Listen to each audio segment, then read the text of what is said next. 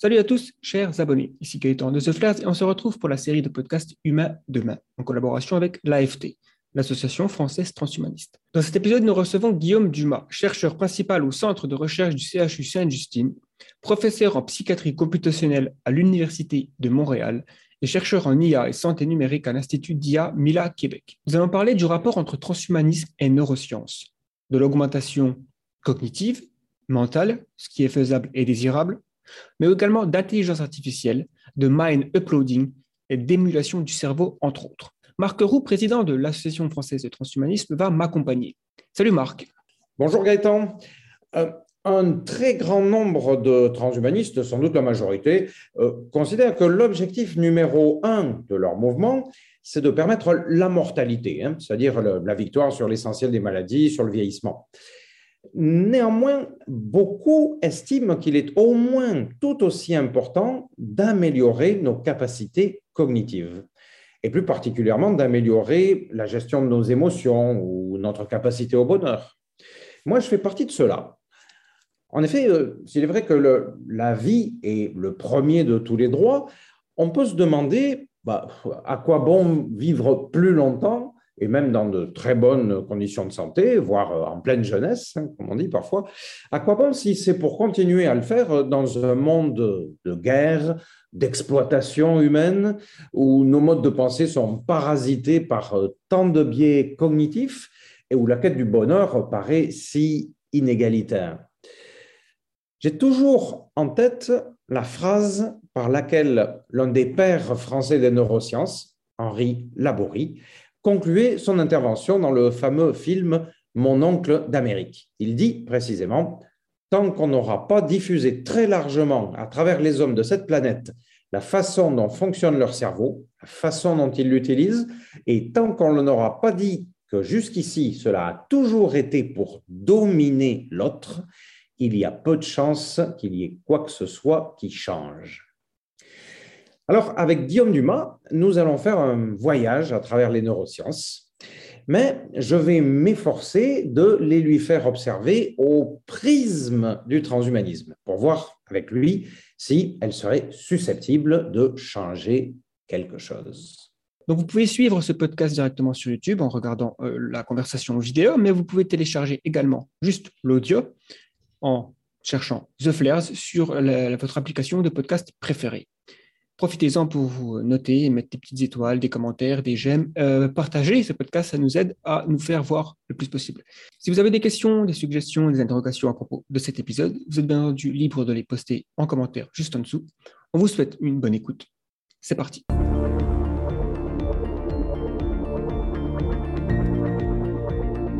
Le podcast Humain demain. merci Guillaume d'avoir accepté notre invitation. Je vais tout de suite euh, vous demander bah, si vous pouvez vous présenter et euh, sur quoi travaillez-vous? Merci pour cette occasion d'échanger euh, et pour l'invitation.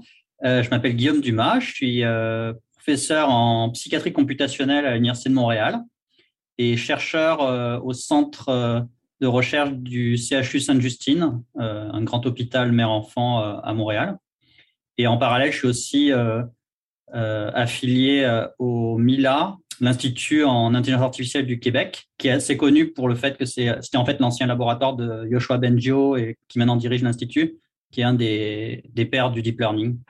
Donc c'est un, des plus gros euh, instituts de recherche en intelligence artificielle au monde.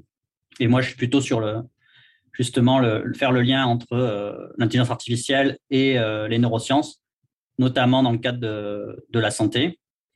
Et alors j'ai beaucoup de thématiques de recherche, mais je pense qu'une des principales, c'est la cognition sociale et comment essayer de comprendre euh, euh, la manière dont notre cerveau nous permet de, comprendre les autres et d'échanger avec les autres personnes, que ce soit euh, dans, le cas typique, mais aussi dans le cas plus atypique, notamment les troubles du neurodéveloppement comme dans l'autisme. Depuis mon arrivée ici, un, nouvel axe qui est apparu, c'est justement de, traduire ce qu'on peut comprendre sur le fonctionnement du cerveau social pour l'intelligence artificielle. Et typiquement, comment arriver à rendre euh, les nouveaux algorithmes d'intelligence artificielle euh, plus sociaux, sachant que moi, j'ai un parti pris aussi là-dessus, venant de mes recherches sur la cognition sociale, qui est que la cognition humaine est particulièrement efficace et atypique par rapport à d'autres types de, de cognition dans le règne animal, du fait de la socialité et de la culture, et que donc du coup, c'est un des, des éléments qu'il faut creuser pour arriver à améliorer les intelligences artificielles. Très bien. Et donc, comme vous l'avez mentionné, euh, la psychiatrie computationnelle, est-ce que vous pourrez euh, peut-être définir un petit peu ce que c'est? En, français, est-ce que ça se dit euh, psychiatrie... computationnelle, c'est bien ça. Ah, d'accord, ok. alors, la psychiatrie computationnelle, c'est un domaine qui est encore en émergence et qui se cherche. donc, c'est intéressant parce que c'est un, peu sur, les, sur la, la frange de, de la connaissance.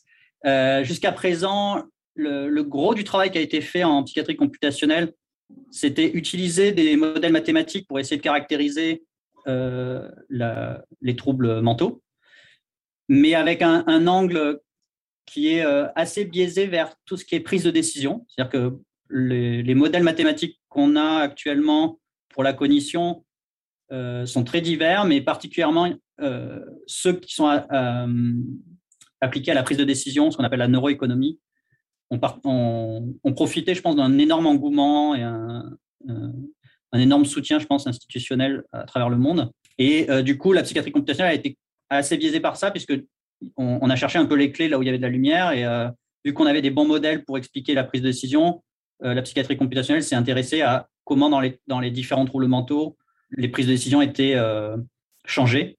Donc, par exemple, dans le cas de l'addiction ou dans le cas de la dépression, euh, on, peut quantifier du coup avec ces modèles mathématiques qu'est-ce qui change dans la prise de décision des patients. Euh, mais justement, moi j'ai euh, disons un regard un peu critique par rapport à ce biais parce que pour moi justement c'est un peu restrictif de voir la cognition humaine et les troubles mentaux uniquement par cet angle de l'optimisation de, notre prise de décision, même si c'est effectivement très intéressant. Hein. Mais du coup, d'un point de vue pluraliste, disons que je, soutiens plus une, une vision de la psychiatrie computationnelle qui est l'utilisation d'approches computationnelles, donc que ce soit les mathématiques, mais aussi l'utilisation de l'informatique et des ordinateurs pour la psychiatrie, et même du coup aussi intégrer euh, les outils euh, computationnels et numériques, comme par exemple euh, les, téléphones intelligents ou les, montres intelligentes, les bases de données de santé, et justement toutes les approches d'apprentissage machine et d'intelligence artificielle sur ces données de santé à large échelle. Et dernièrement, par exemple, euh, on, a, on a fini une étude euh, pour montrer qu'on peut faire de la psychiatrie computationnelle très, très différente de ce qui a été fait jusque-là. Euh, on a fait en fait de l'analyse de Twitter et de PubMed. Donc PubMed, c'est une, très grande base de données d'articles scientifiques. Et on a fait de l'analyse du langage naturel, des tweets et des articles scientifiques sur le thème de l'autisme pour comparer de manière mathématique les thématiques de recherche du côté de PubMed et les centres d'intérêt des patients du côté de Twitter. Donc, on a utilisé des outils computationnels, mais on n'est pas du tout au niveau du cerveau, au niveau du comportement des patients. Là, c'est plus au niveau même euh, de, des décisions politiques sur les orientations de la recherche.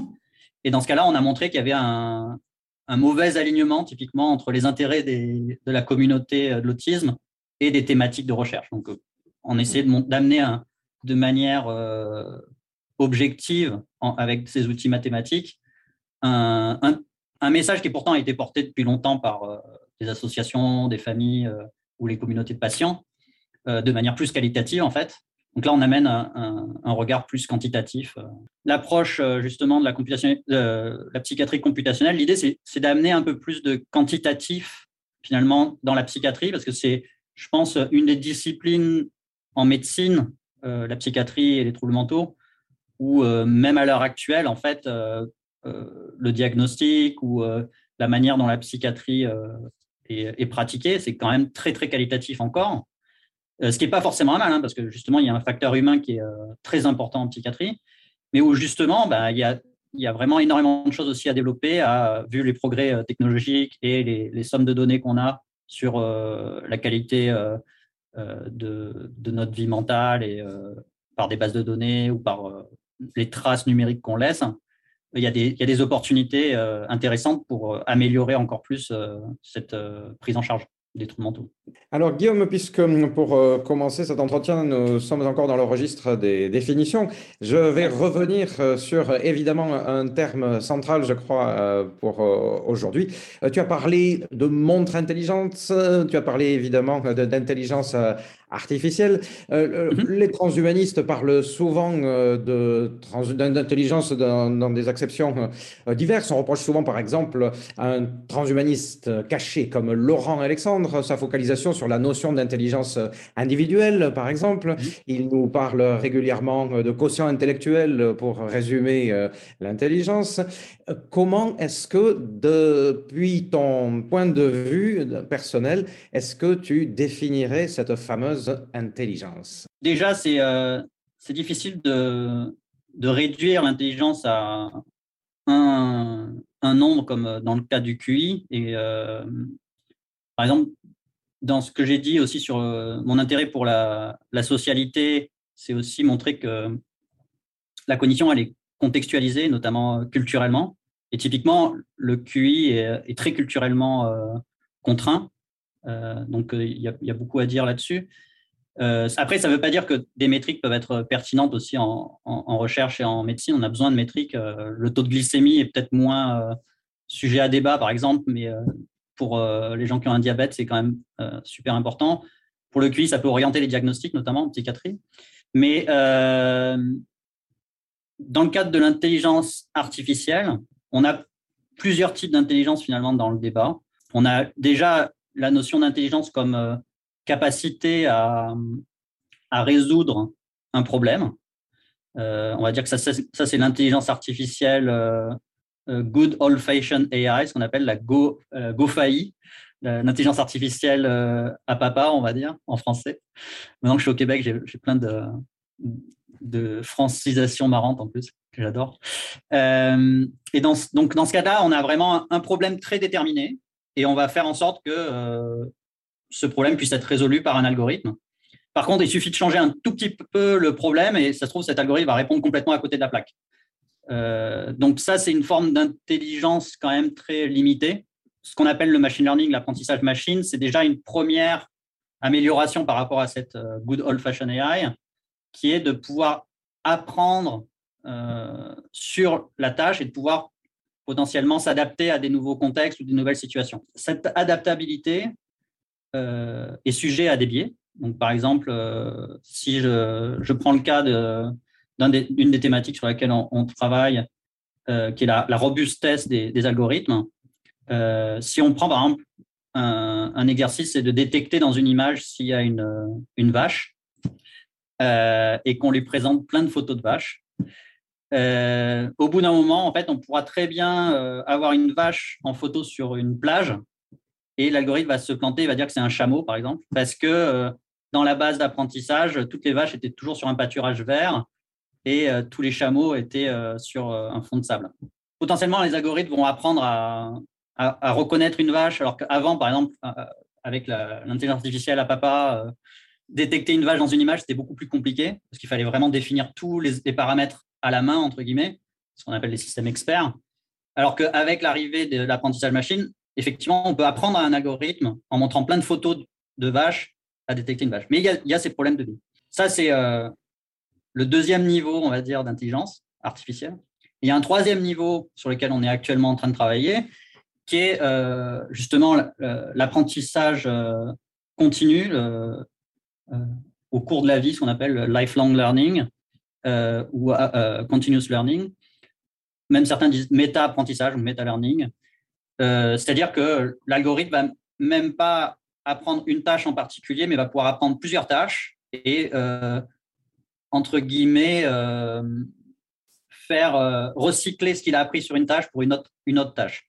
Donc là, on se, rapproche déjà un peu plus de ce qui se passe euh, dans la cognition humaine et l'intelligence euh, naturelle, où euh, l'algorithme ne va pas être trop contraint par juste ce qu'il a vécu et, perçu avant, mais va continuellement essayer de remettre en question ce qu'il avait déjà appris dans le contexte de cette nouvelle tâche et de ce qui arrive. Par exemple, un, des cas récents, par exemple, DeepMind a, travaillé sur ce genre de choses. Après avoir résolu le Go avec AlphaGo, euh, ils ont fait un, autre algorithme qui permet euh, d'apprendre plus généralement à jouer et après de pouvoir être adapté à, euh, au Go, aux échecs et à, d'autres styles de jeu.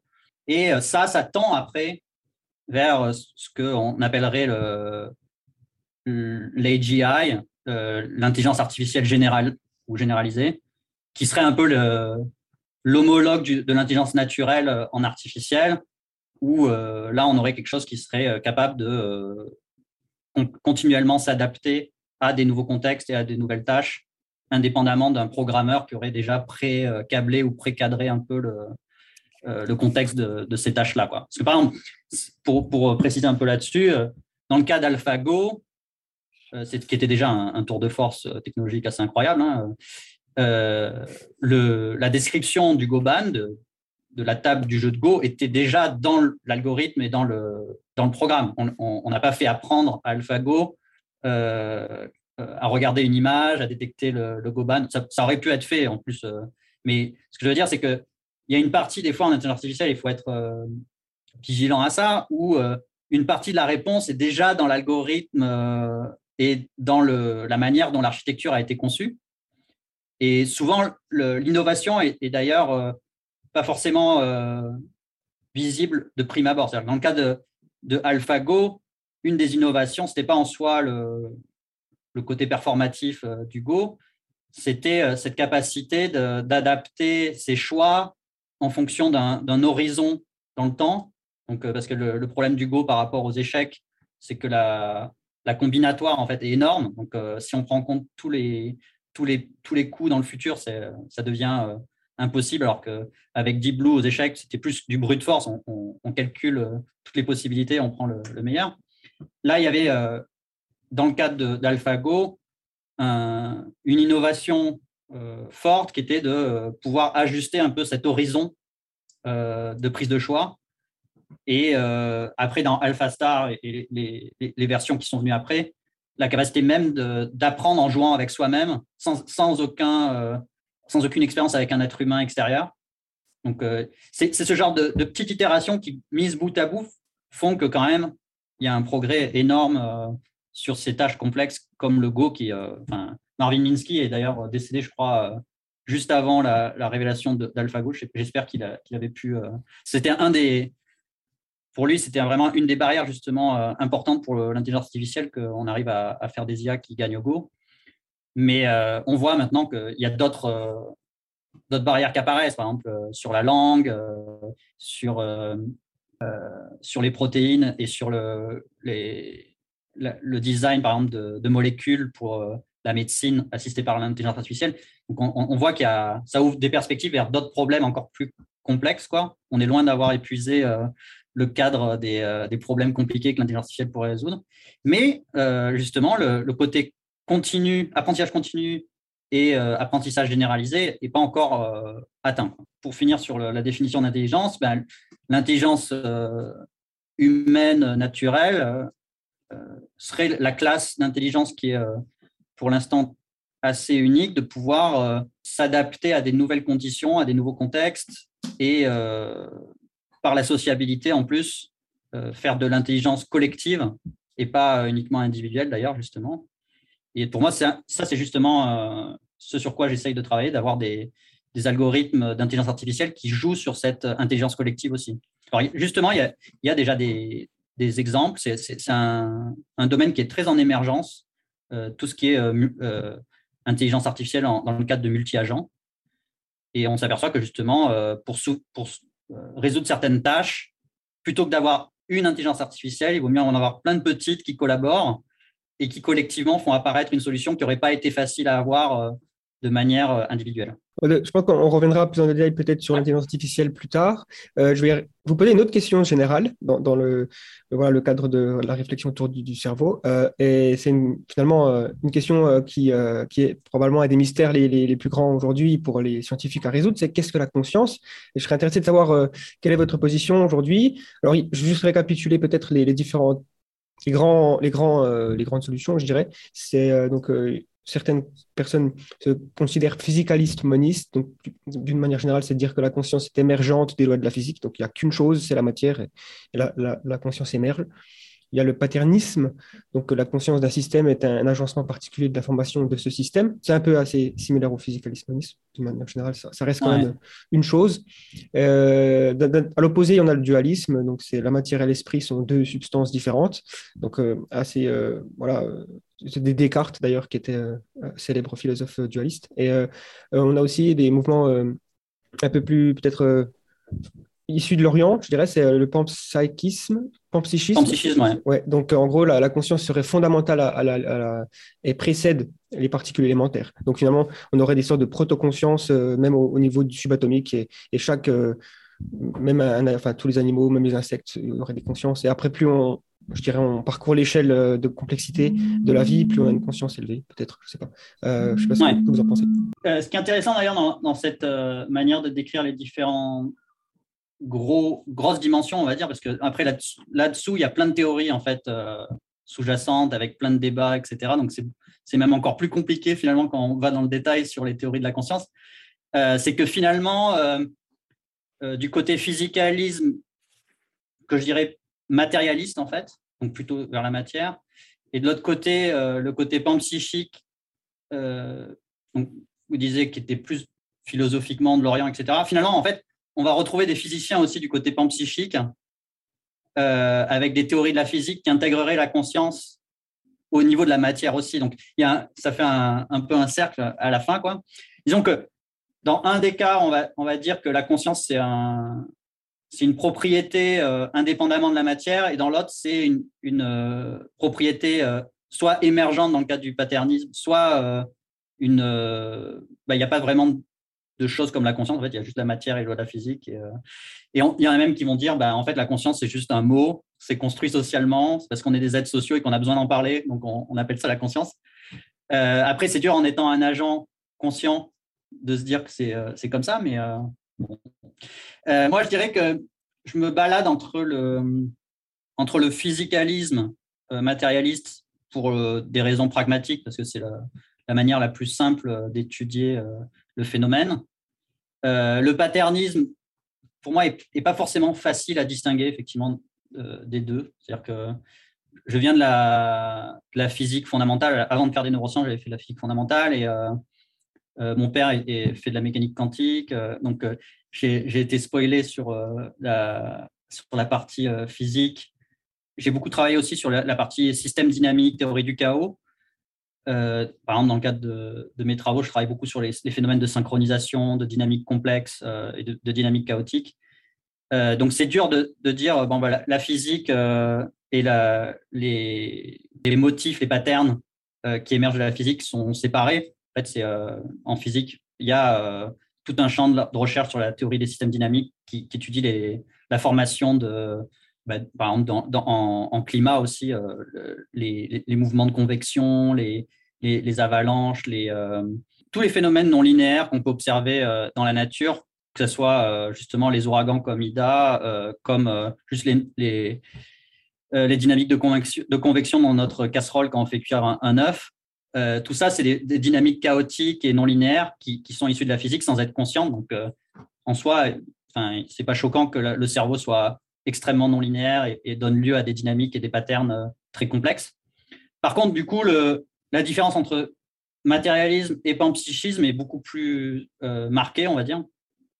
Euh, et moi, ce qui me plaît dans, dans, le, dans les théories matérialistes, ça va être le côté très mécanistique, c'est-à-dire qu'on va avoir quand même des, interprétations de la conscience qui vont qui vont pointer vers la biologie, vers la matière, et donc on va pouvoir avoir un mécanisme du coup, qui pourra être répliqué artificiellement. Donc, c'est ça qui est intéressant dans cette approche-là. Et je pense qu'elles sont en fait plus complémentaires qu'opposées finalement. C'est plus une manière de regarder le problème qu'une euh, solution en soi. Euh, alors que dans le côté panpsychique, notamment avec la théorie de Giulio Tononi sur ce qu'on appelle l'information intégrée, donc qui, considère finalement la conscience comme une mesure d'intégration d'informations dans un système, indépendamment un peu du mécanisme qu'il intègre. Hein, euh, dans ce cas-là, ce qui est intéressant, c'est que ça euh, donne pas un mécanisme, mais ça donne une métrique, c'est-à-dire une manière de mesurer euh, le phénomène conscient.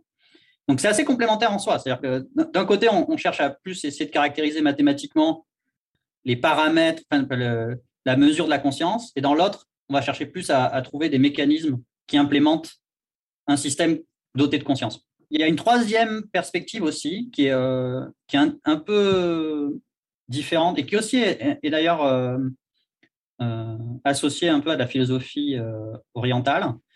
c'est plus la perspective phénoménologique, donc de l'expérience à la première personne. Donc là, en, Occident, c'est plus des philosophes comme Edmund Husserl ou Heidegger ou Merleau-Ponty en France qui ont développé ça et qui tient plus à essayer non pas de partir de l'observation objective du monde, mais euh, partir plus au niveau de euh, euh, l'introspection et l'analyse de l'expérience subjective pour essayer de caractériser qu'est-ce que la conscience, comment la conscience se déploie et qu'est-ce que ça peut apporter. Et elle, a été extrêmement critiquée, bien encore maintenant d'ailleurs, parce que justement, comme elle est tournée vers l'expérience intérieure, elle est beaucoup moins euh, objectivable et quantifiable.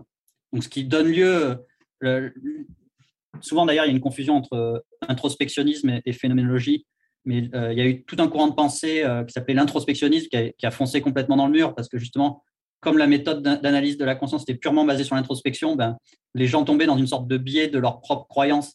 Et donc, il y avait autant d'interprétation de, la conscience que de personnes, puisqu'on ne pouvait pas se fixer sur quelque chose de commun extérieur. Mais euh, dans le cas de la phénoménologie, justement, bah, là où j'avais fait ma thèse, c'était l'ancien laboratoire de Francisco Varela, qui est un neurobiologiste chilien euh, à la Pitié-Salpêtrière, qui lui avait euh, lancé un, un, programme de recherche qui s'appelait la neurophénoménologie et qui avait pour but, en fait, d'utiliser à la fois une approche à la troisième personne, donc les neurosciences cognitives, et une approche à la première personne, plutôt phénoménologique, et aussi, il était en lien avec euh, la communauté euh, du bouddhisme, justement, c'est pour ça que je disais que c'était assez euh, aussi en résonance avec les questions de philosophie orientale, sur la question de l'expérience première personne, notamment par la méditation et les techniques de pleine conscience, et d'essayer de faire un dialogue entre ces deux approches pour pouvoir identifier des éléments de l'expérience subjective qui pourraient après être étudiés de manière objective avec de l'imagerie cérébrale, et inversement, pouvoir aussi nourrir le, les réflexions. Euh, donc, il a créé un, organisme qui s'appelle le Mind and Life Institute, où il y a, des dialogues entre des, neuroscientifiques et des moines bouddhistes ou des, philosophes bouddhistes, pour aussi, euh, après, euh, nourrir le, dialogue avec la philosophie associée. Donc, c'est assez intéressant parce que ça crée un pont, en fait, entre deux approches, plutôt que de créer un mur entre les deux. Et j'avoue que sans être dans le, la philosophie bouddhiste, je suis quand même assez réceptif à cette approche-là pour, pour ce côté euh, complémentarité et surtout, euh, dans le cas de la phénoménologie, finalement, ce qui a été euh, problématique dans le passé va peut-être être résolu par les, outils actuels. C'est-à-dire que le fait de, ne pas pouvoir quantifier convenablement l'expérience à la première personne provenait du fait qu'on était limité par notre capacité à analyser le langage et, les, outils qu'on avait, et que maintenant, avec les progrès euh, assez euh, phénoménaux en analyse du langage naturel, notamment euh, avec l'apprentissage machine, on va peut-être commencer à pouvoir faire de la quantification de l'expérience subjective. Donc, il y, a, par exemple des, des cas assez amusants provenant de, de l'intérêt pour les psychédéliques, où récemment, ça il y a eu un regain d'intérêt. Il, y en avait eu un déjà dans les années 60, mais là, il y a eu un regain d'intérêt. Et euh, justement, il y a un site euh, internet qui s'appelle HeroWeed, qui est une sorte de, base de données d'expérience première personne de gens qui disent euh, j'ai pris telle substance, voilà ce qui s'est passé, etc. Et où des chercheurs ont commencé à analyser ça de manière quantitative et à relier ça après avec des données d'imagerie cérébrale ou avec des données plus objectives. Et donc, on, arrive à commencer à faire un dialogue un peu justement entre cette expérience subjective et expérience à la troisième personne. Alors, euh, Guillaume, il me semble qu'on progresse d'une manière intéressante et dans une direction qui, commence à, m'intéresser, à me titiller euh, un petit peu. On vient de voilà, balayer rapidement des concepts comme intelligence, conscience. Euh, je précise que euh, pour ce qui concerne la très grande majorité, je pense pouvoir dire, des membres de l'Association française transhumaniste, c'est la première des définitions euh, que Gaëtan a proposées à propos de conscience qui sera retenue, c'est-à-dire la plupart se reconnaissent plutôt dans un physicaliste moniste. Et en effet, il semble que ce soit celui qui donne sans doute le plus de prise à l'approche scientifique, d'où sans doute notre notre intérêt pour, pour cette définition-là. Maintenant, tu commençais à parler de certaines formes d'applications encore plus concrètes et je dis qui m'intéresse particulièrement parce que, par exemple, l'exemple que tu as donné, je veux dire, celui de personnes utilisant des substances psychotropes, par exemple, hein, psychédéliques, pour ensuite donner euh, lieu à des analyses euh, scientifiques, eh bien, ça commence à rejoindre la préoccupation ou le potentiel euh, d'une amélioration, ou bien ça correspond à la recherche d'une amélioration subjective. Hein. La personne recherche sans doute quelque chose d'autre, quelque chose de mieux pour elle, mais en mm-hmm. même temps, elle est dans une démarche, dans une réflexion ou dans une, démarche en rapport avec un, processus scientifique. C'est, je pense, enfin, ça correspond de très près à ce qui préoccupe, je crois, les transhumanistes. Mais à partir par contre, pardon de, t'interrompre, mais dans le cas de Heroid, en fait, euh, le site à la base n'est pas euh, nécessairement avec une visée scientifique. Hein. Enfin, je pense que c'est plus une communauté de, de, psychonautes, entre guillemets, qui juste cherchent à, partager. Et euh, des scientifiques ont commencé à s'emparer de cette base de données parce que du coup, on peut faire de l'analyse dessus.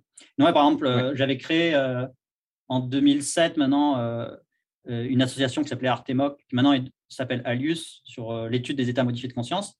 Et justement, dans, notre association, euh, on avait euh, à la base peu de données de ce type-là à disposition. Et là, dans les 5-10 dernières années, justement, avec le regain d'intérêt en plus pour les psychédéliques, la communauté scientifique a eu plus de données en fait pour s'y intéresser. Mais c'est vrai qu'il y avait beaucoup plus des amateurs et des, des psychonautes auto-proclamés. quoi. Mais d'après ce que j'en comprends, ils ont la préoccupation, par exemple, de quantifier euh, leurs euh, pratiques. Euh, donc, je comprends, ce n'est pas eux qui sont directement allés chercher les scientifiques, c'est le contraire, mais donc la, rencontre est, possible. Donc, voilà, mhm. c'est un début et en tout cas une manière de faire une, une transition.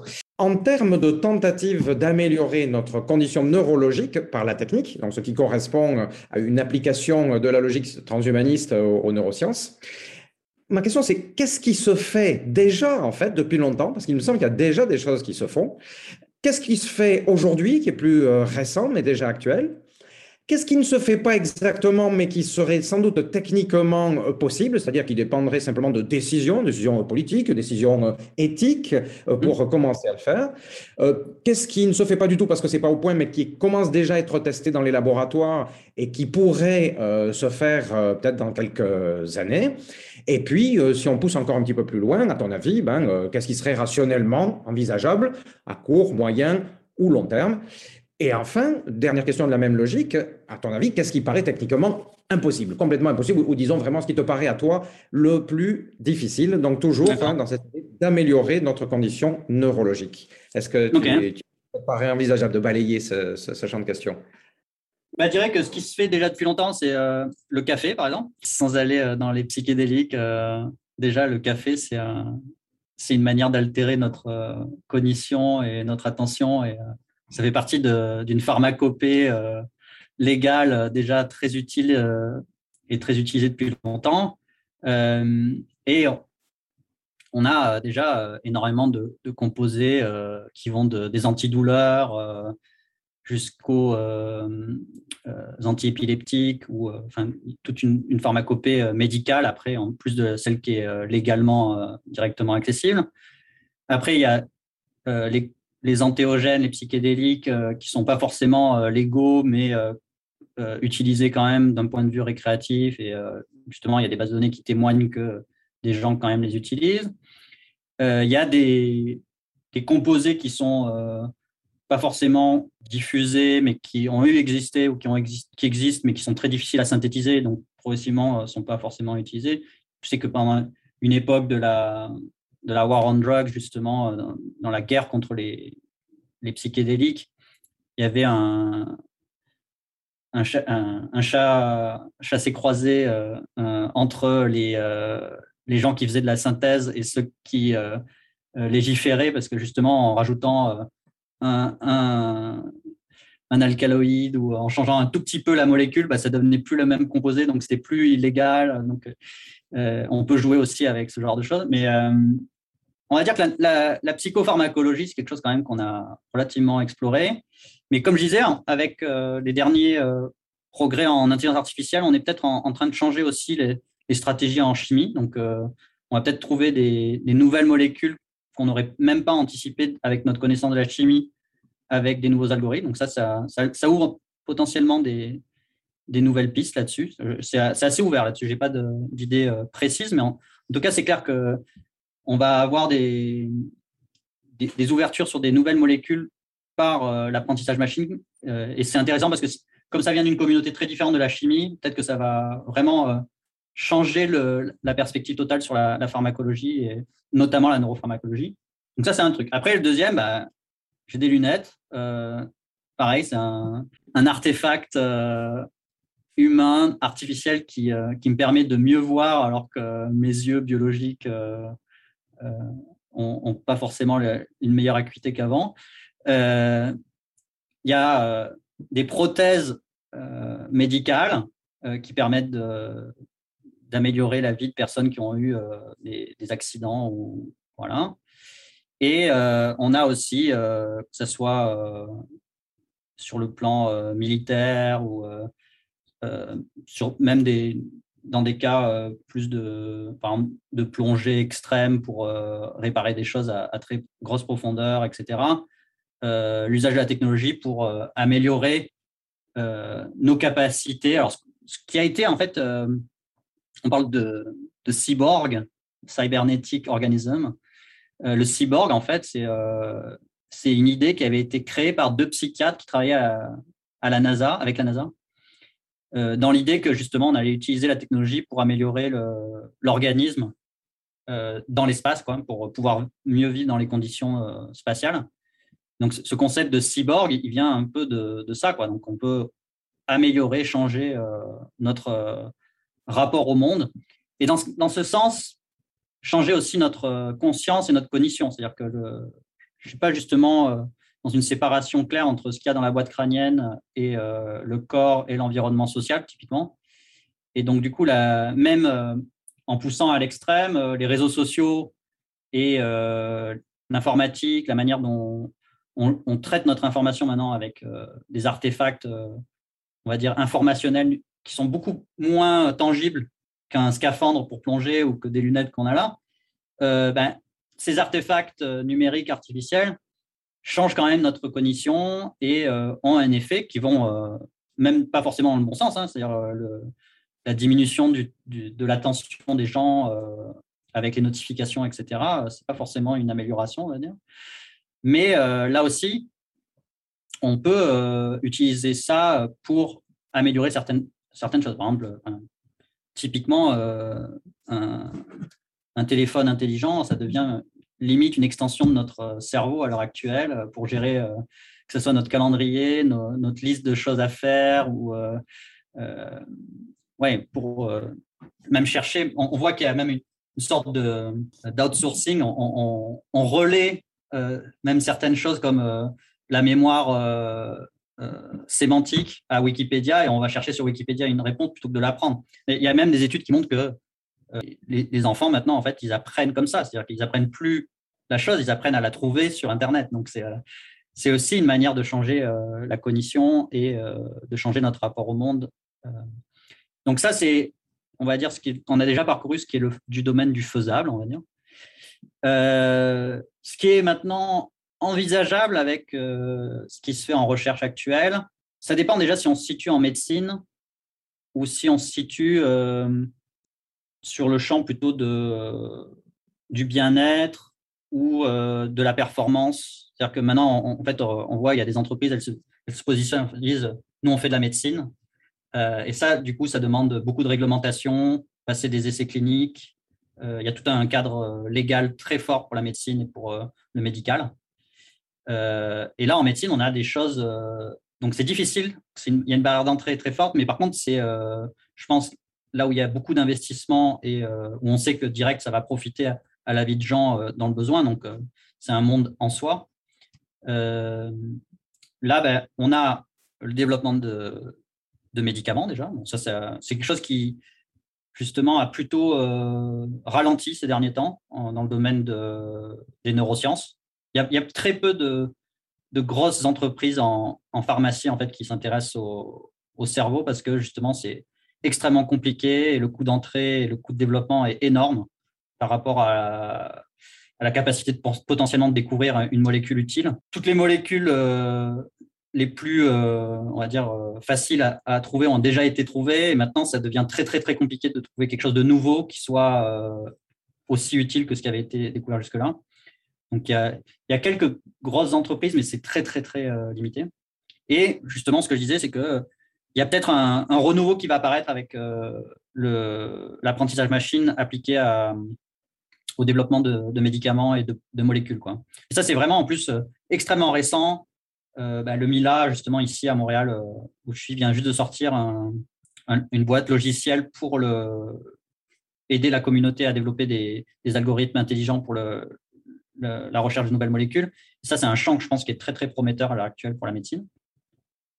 Après, il y a le côté plus neurotech, euh, où là, ce n'est pas par la chimie, c'est plus par euh, l'électronique. Et euh, bon, le, le, truc le plus performatif et sensationnel, c'est Neuralink et, et, Musk, mais en fait, qui a été bien que c'est sûr, quand on injecte plus d'argent que n'importe quel centre de recherche, forcément, on obtient des résultats, mais la communauté neuroscientifique était aussi à rire jaune parce que ça fait 15 ans que des gens font des choses similaires dans des laboratoires de recherche avec beaucoup moins de moyens et même il y, a eu des, choses faites sur l'être humain, pas chez le singe, extrêmement plus intéressantes, je dirais même sur le plan de l'usage. Euh, donc, il y a un côté très marketing derrière Neuralink, il faut, s'en méfier. Mais après, c'est sûr que forcément, vu les, sommes d'argent qui sont investies et en débauchant les gens dans les centres de recherche, il va forcément euh, avancer. Donc ça, c'est un, autre, euh, un autre angle. justement, les, les, ceux qui travaillaient sur ça, sur le plan académique jusqu'ici, c'était quand même avec une visée très médicale pour les gens qui sont paraplégiques, tétraplégiques.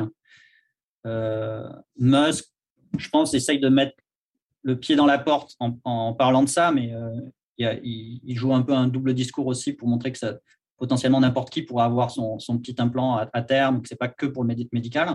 Là, c'est du faisable, c'est carrément faisable. Après, je dirais, est-ce que c'est souhaitable et surtout euh, les questions euh, réglementaires, légales et sociales associées sont quand même pas anodine. Quoi, et indépendamment de ça, en plus, je pense qu'il y a aussi beaucoup à faire avec des choses beaucoup moins invasives. C'est-à-dire qu'en parallèle de, de, cet aspect très euh, électrode intracrânien, etc., on a aussi un, un développement assez euh, intéressant de tout ce qui est imagerie cérébrale portable.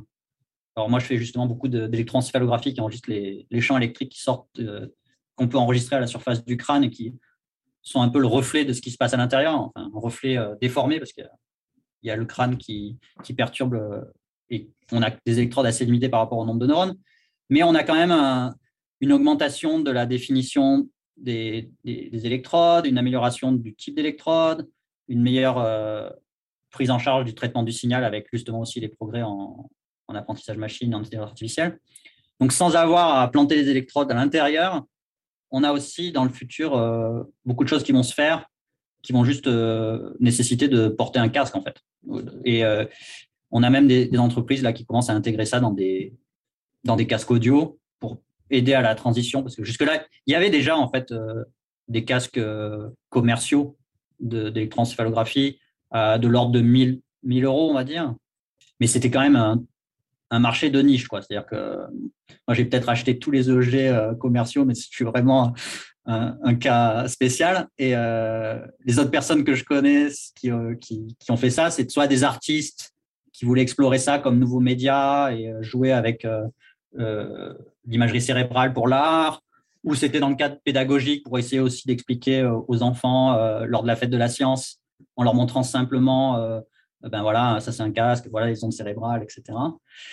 Mais euh, je pense que dans, pareil, dans les cinq années à venir, là, euh, comme je connais des gros acteurs qui ont déjà investi sur ces casques euh, audio avec des, électrodes, ça va être amené à beaucoup plus être présent chez des, on va dire, des gens qui sont intéressés par la technologie, mais qui ne sont pas forcément des, spécialistes des neurosciences à la base ou des, des early adopters comme moi ou les artistes dont je parlais. Quoi. et donc ça, ça, ça, va quand même changer beaucoup la donne pour les usages et pour les scientifiques comme moi. En fait, on va avoir énormément de données aussi, du coup, ce qui est extrêmement utile parce que finalement, en neurosciences, les, les tailles d'échantillons sur les études, elles sont assez restreintes. maintenant, on commence à avoir des changements avec euh, des politiques plutôt de, de cohorte où on essaye d'avoir des, milliers de personnes plutôt que 20 personnes sur euh, telle tâche à un endroit. Et, à chaque fois, quand je dis 20 personnes, en plus, c'est 20 euh, étudiants en psychologie, droitier, mâle de Stanford. Donc, c'est pas en plus représentatif de la société humaine en général. Là, peut-être que justement, avoir plus de données à l'échelle populationnelle. Donc, ça va permettre de pouvoir faire des neurosciences à large échelle et développer des algorithmes qui seraient plus facilement adaptables à différents profils. Donc ça, c'est quelque chose à, surveiller qui pour moi est beaucoup plus prometteur et moins sensible euh, parce qu'il n'y a pas d'invasivité comme euh, avec l'histoire de Neuralink. Donc voilà, on a fait la chimie, on a fait la neurotechnologie. Euh, après, c'est tout ce qui est numérique et prothèse de l'esprit par le par l'algorithme. C'est-à-dire que de la même manière que le, téléphone intelligent, le smartphone, a considérablement changé notre cognition, on n'est pas à l'abri que justement euh, bah, tout ce qui est Internet des objets et euh, l'insertion d'algorithmes dans à peu près tout dans, notre quotidien va considérablement affecter euh, notre cognition. Pas forcément de manière améliorée au sens où peut-être que justement ça va nous rendre plus bêtes parce qu'on on aura moins à faire de choses. Donc, mais après, on pourra comme disait Michel Serres, euh, euh, l'utiliser notre cerveau pour faire autre chose aussi. Donc, c'est peut-être, euh, on va se décharger de certaines tâches cognitives pour pouvoir mieux se concentrer sur d'autres. Le problème qu'il y a, c'est que on a besoin, dans le développement, par exemple, d'un cerveau naturel, donc à travers l'enfance et le développement du, cerveau, on a besoin quand même de, de bases pour pouvoir faire d'autres choses. Donc, typiquement, moi qui travaille sur la cognition sociale, je suis assez vigilant et je compte vraiment beaucoup utiliser le, euh, étudier en quoi justement euh, la numérisation et euh, l'appauvrissement de certains canaux sociaux par la technologie font que certains enfants vont pas forcément développer les, les bases de la cognition non verbale et de choses qui sont peut-être plus simples et qui semblent triviales à un adulte parce qu'il l'a déjà acquis, mais où c'est en fait des fondamentaux qu'il faut quand même avoir et euh, être passé par pour pouvoir développer une condition sociale plus développée après. Quoi. Donc c'est en ça où il va y avoir un gros défi, c'est de ne pas oublier qu'on est quand même euh, des, des, singes euh, pas très évolués biologiquement et avec quand même la nécessité de, passer par un développement du système nerveux tel qu'il a été programmé il y a 40 000 ans. Et donc, du coup, ne pas oublier ça et l'intégrer dans nos manières d'appréhender ces nouvelles technologies. Et ça, fait, ça demande du coup de faire preuve d'une grosse humilité, je pense, par rapport à euh, notre euh, appareillage biologique. Quoi. Donc, euh, il y a déjà ça qui est, qui est, important. Après, le deuxième point, je pense, qui est vraiment fondamental, et je pense que on avait déjà discuté dans le cadre de, de, la, société, la Société française de transhumanisme, c'est que moi, par exemple, là où je suis très, très euh, critique et euh, où je prends des pincettes énormes, c'est la, la, question écologique. Et euh, dans le souhaitable et dans le faisable, la question quand même écologique et sociétale est devenue impossible à ignorer à l'heure actuelle. Et même si on peut rêver d'avoir l'implant Neuralink de, de Musk pour tout le monde, en fait, c'est pas faisable concrètement avec euh, l'état des matières premières et euh, l'état euh, éco, et écologique, économique du monde. Et donc, je pense qu'il y a quand même une. on, on, avait discuté, et je pense que dans, le cadre de la, communauté francophone, c'est justement un peu ce qui distingue de la communauté plutôt anglophone. Peut-être une, vision de la technologie plus à des fins d'amélioration sociétale euh, que individuel quoi, à se poser. Et donc, euh, dans, tout ce que j'ai évoqué, euh, cette question de ce qui est souhaitable et ce qui ne va pas nous mener à la ruine collective en pensant que à l'amélioration individuelle, c'est un débat qui doit être vraiment posé. Et, je pense que clairement, dans la communauté anglophone, il est trop absent. Euh, je suis assez content parce qu'au Québec, là, et au MILA, la question, par exemple, de comment utiliser les développements de l'intelligence artificielle, notamment pour le, changement climatique, sont vraiment des questions mises en avant. C'est-à-dire qu'on a des, équipes qui travaillent spécifiquement là-dessus. Et je pense qu'au-delà du, changement climatique, la question du, changement sociétal et de, la société en général et du bien-être social, au-delà du bien-être, euh, enfin du bien-être social au sens collectif, quoi, euh, serait quand même euh, là où je mettrais plus mon intérêt que dans l'amélioration individuelle. Et après, si dans la dernière partie de ta question, c'était le qu'est-ce qui est, selon moi, quasiment impossible ou extrêmement difficile. Et je pense que c'est ça, en fait, c'est d'arriver à, combiner les contraintes écologiques et socio-économiques actuelles avec euh, nos attirances pour euh, le dépassement de l'humain et le, fait du progrès. Il y a une certaine fascination intrinsèque à, l'humain à ça. Et en même temps, on a un principe de, réalité là qui est euh, quand même très présent avec le changement climatique et les, tensions sociales à travers le monde, où il faut qu'on arrive à, gérer les deux, quoi. Et donc le, le, défi, il est plus euh, on va avoir plus besoin de philosophes et euh, d'éthiques euh, et de sociologues que d'informaticiens, je pense, pour ce genre de défi. Même si certains vont dire ah mais le, truc le plus compliqué c'est l'uploading ou les trucs très techniques comme ça.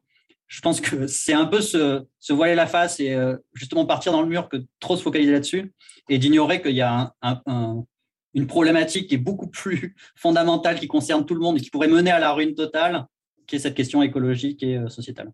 Oui, c'est vrai que vous avez quand même bien mentionné le fait que c'est pas parce qu'on peut le faire qu'on doit le faire et qu'il y a souvent voilà, il y a des réflexions éthiques à se faire. Mais est-ce qu'il y a quand même des choses que pour vous c'est euh, un non catégorique, par exemple, euh, un certain type d'augmentation que vous pensez absolument ne devrait pas être fait? Et par opposition quelque chose qui, qui, qui, est souhaitable, qui, qui, devrait être poursuivi, par exemple Du moment que c'est faisable, en fait, peu importe ce que les académiques vont dire que c'est pas c'est pas souhaitable, de toute manière des gens vont le faire quoi. Donc c'est c'est un peu euh, le problème, c'est-à-dire qu'il y a eu une charte d'Asilomar en 78 sur le, les dangers de la modification du génome et la possibilité de, de mener à l'extinction de l'espèce humaine si on faisait n'importe quoi avec les, les OGM. Bon, il y avait des intérêts tellement énormes d'un point de vue économique euh, dans l'agroalimentaire que la charte d'Asilomar a été euh, enfreint, je crois, deux, trois ans après à chaque fois qu'il y a un moratoire académique, il est ignoré de toute façon pour des intérêts économiques. C'est pour ça que je dis que finalement, la question sociétale, elle est euh, limite plus compliquée que la question technique dans ces cas-là. Là où je suis plus, euh, plus concerné, c'est vraiment sur les inégalités sociales et le, et le fait qu'on ait euh, une société, déjà qu'on a une société horriblement inégale, qu'il y ait vraiment, justement, d'un côté, les milliardaires qui vont dans l'espace et euh, de l'autre les gens qui galèrent avec euh, pour payer leur loyer et manger euh, décemment quoi. Et enfin malheureusement on en est là quoi. C'est pas la question de l'uploading pour moi elle est très très loin et il faudrait qu'on arrive à mettre les, les, les, meilleurs techniciens et ingénieurs et scientifiques plutôt sur le premier problème que sur le deuxième quoi. à des fins humaines. Quoi. Si on est vraiment dans l'humanisme avant de transhumanisme, j'avais un t-shirt, je l'ai pas mis, Before being post-human, you need to be human. Euh, voilà, c'est un. Puis je ne je, m'estime pas euh, nécessairement euh, le meilleur pour dire ça c'est souhaitable ou ça se l'est pas.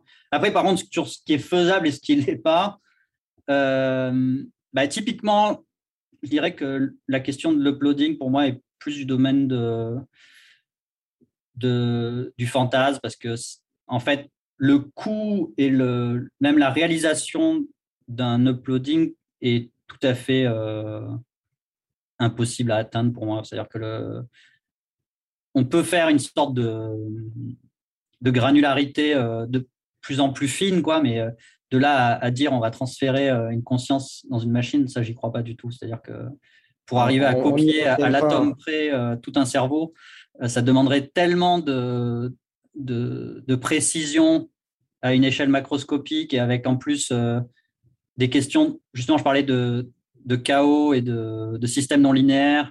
C'est-à-dire que même dans le processus même de copie, il y aurait forcément des, problèmes de, bifurcation chaotique, de, petites conditions initiales qui seraient pas exactement les mêmes, etc. Ça a été déjà discuté en plus dans les années 70. Donc ça, pour moi, c'est du domaine vraiment du fantasme. Après, qu'on puisse imaginer de faire, par exemple, comme ça a été décrit dans un des Black Mirror, faire une sorte d'artefact qui utiliserait le, le vécu numérique d'une personne et peut-être quelques éléments de sa personnalité pour faire une sorte de, chatbot un peu plus avancé qui, simulerait la, personne, pourquoi pas, mais ce ne sera pas de l'uploading. Euh, avant de s'avancer aussi loin donc, dans ce type d'hypothèse encore euh, tout à fait science-fictionnesque, mhm. euh, je, je, pensais rajouter une question sur le très concrètement réalisable ou pas et les diverses difficultés qu'on peut rencontrer quand on essaie de se projeter comme ça vers ces idées d'amélioration, augmentation. On, entend dire, on lit, je pense notamment par exemple sous la plume d'un Miguel Benassayag, euh, qu'il y a une véritable contradiction entre vouloir euh, améliorer des capacités cérébrales parce que, eh bien, en fait, prétendre améliorer quelque chose d'un certain point de vue, c'est, ce serait quasiment tout le temps être à peu près certainement, être, enfin, être sûr qu'on va provoquer des dégradations de notre point de vue. c'est-à-dire que le, le, cerveau, il a une certaine malléabilité, certes, mm-hmm. il peut se spécialiser, mais à partir du moment où on le spécialise dans un domaine, il va, il aurait, oui, tu vas nous le dire, avoir tendance à perdre peut-être des capacités euh, dans un autre, et euh, on serait dans une espèce de, jeu à somme nulle euh, si on suit cette voie-là. Donc, de ton point de vue, est-ce que tu penses qu'en effet, c'est quelque chose qui est absolument valable, valable mais avec des, précisions, et éventuellement, est-ce qu'on peut imaginer des solutions, hein, une, limite de cette sorte, c'est-à-dire que des personnes qui souhaiteraient améliorer certains aspects de leur personnalité, de leur capacité cognitive ou autres pourraient éviter euh, des, risques de dégradation dans des domaines euh, sensibles ou essentiels, euh, même si ça reste assez vague, sans doute dit de cette manière-là, mmh. c'est pas prononcé en termes médicaux.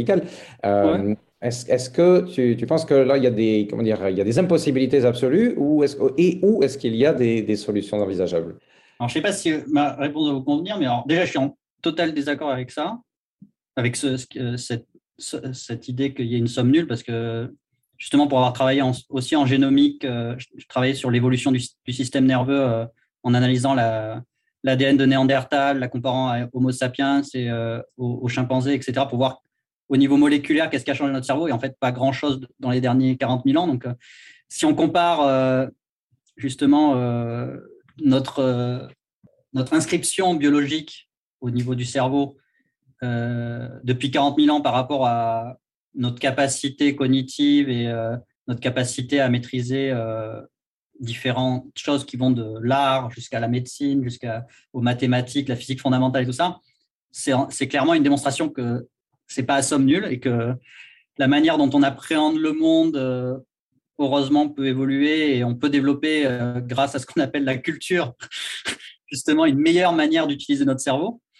Et euh, donc, je dirais que ma réponse, elle est un peu biaisée parce que je travaille sur la condition sociale, mais une, des meilleures manières, c'est justement de ne pas être seul dans son coin et de collaborer avec d'autres personnes qui ont des compétences complémentaires et que justement, euh, chercher à tout prix à juste s'améliorer individuellement, c'est là peut-être le, le, prémisse qui est problématique en fait. C'est-à-dire que si par contre on, apprend à utiliser la technologie pour mieux collaborer et euh, mieux complémentarité, arriver à une meilleure complémentarité entre les styles cognitifs, les, intérêts, les curiosités de chacun, on va aller beaucoup plus loin euh, au final. Quoi. Donc moi, je serais plus à, répondre de cette manière. Donc c'est un peu répondre à côté aussi, mais, euh, mais par contre, je, réponds non au premier prémisse parce que clairement, d'un point de vue biologique, rien n'a bougé quasiment euh, sur notre cerveau depuis 40 000 ans. Et on voit clairement historiquement qu'on a pu s'améliorer dans notre manière de développer notre manière de penser et euh, l'éducation, c'est l'exemple typique que euh, permet de mieux.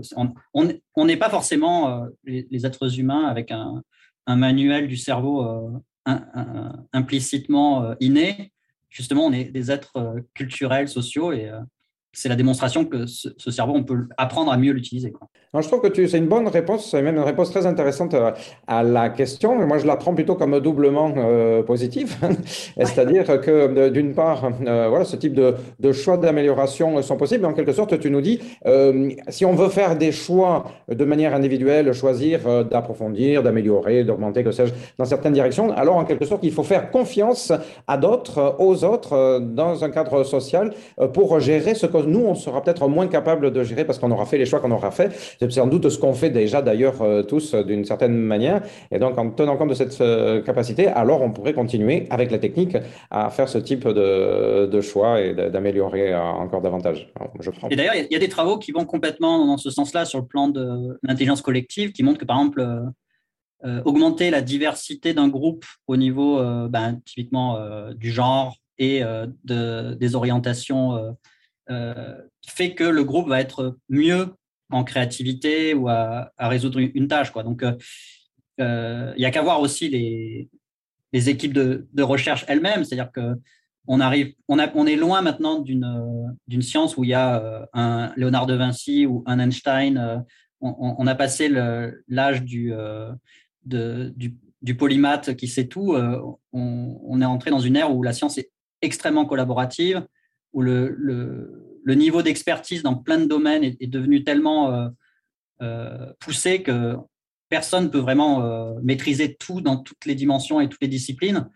Et justement, c'est un, un, bon exemple de comment la synergie entre différentes personnes est capable de créer des choses comme, par exemple, le Large Hadron Collider, le LHC, ou le séquençage du génome humain, ou voilà. et donc là, je pense qu'on va passer aussi à une, on, va laisser le côté un peu augmentation pour, parler de la santé. Euh, et donc, euh, c'est vrai que le cerveau, c'est l'organe le plus complexe euh, du corps humain.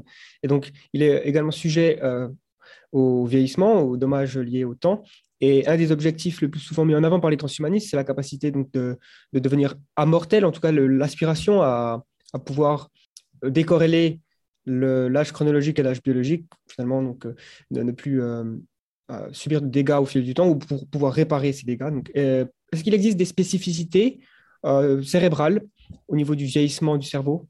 Des, par rapport au reste du corps Ce que je veux dire, c'est que voilà. Euh, ah, globalement, le cerveau est un tissu quand même très très atypique sur le, sur le, plan du vieillissement parce que on, on a quasiment tous les, tous les neurones au départ à la naissance, quoi. Donc c'est quand même assez résilient, on va dire.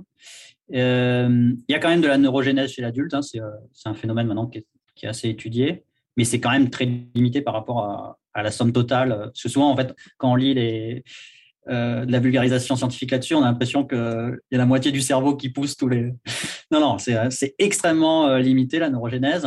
Il y a beaucoup de recherches là-dessus. Mais...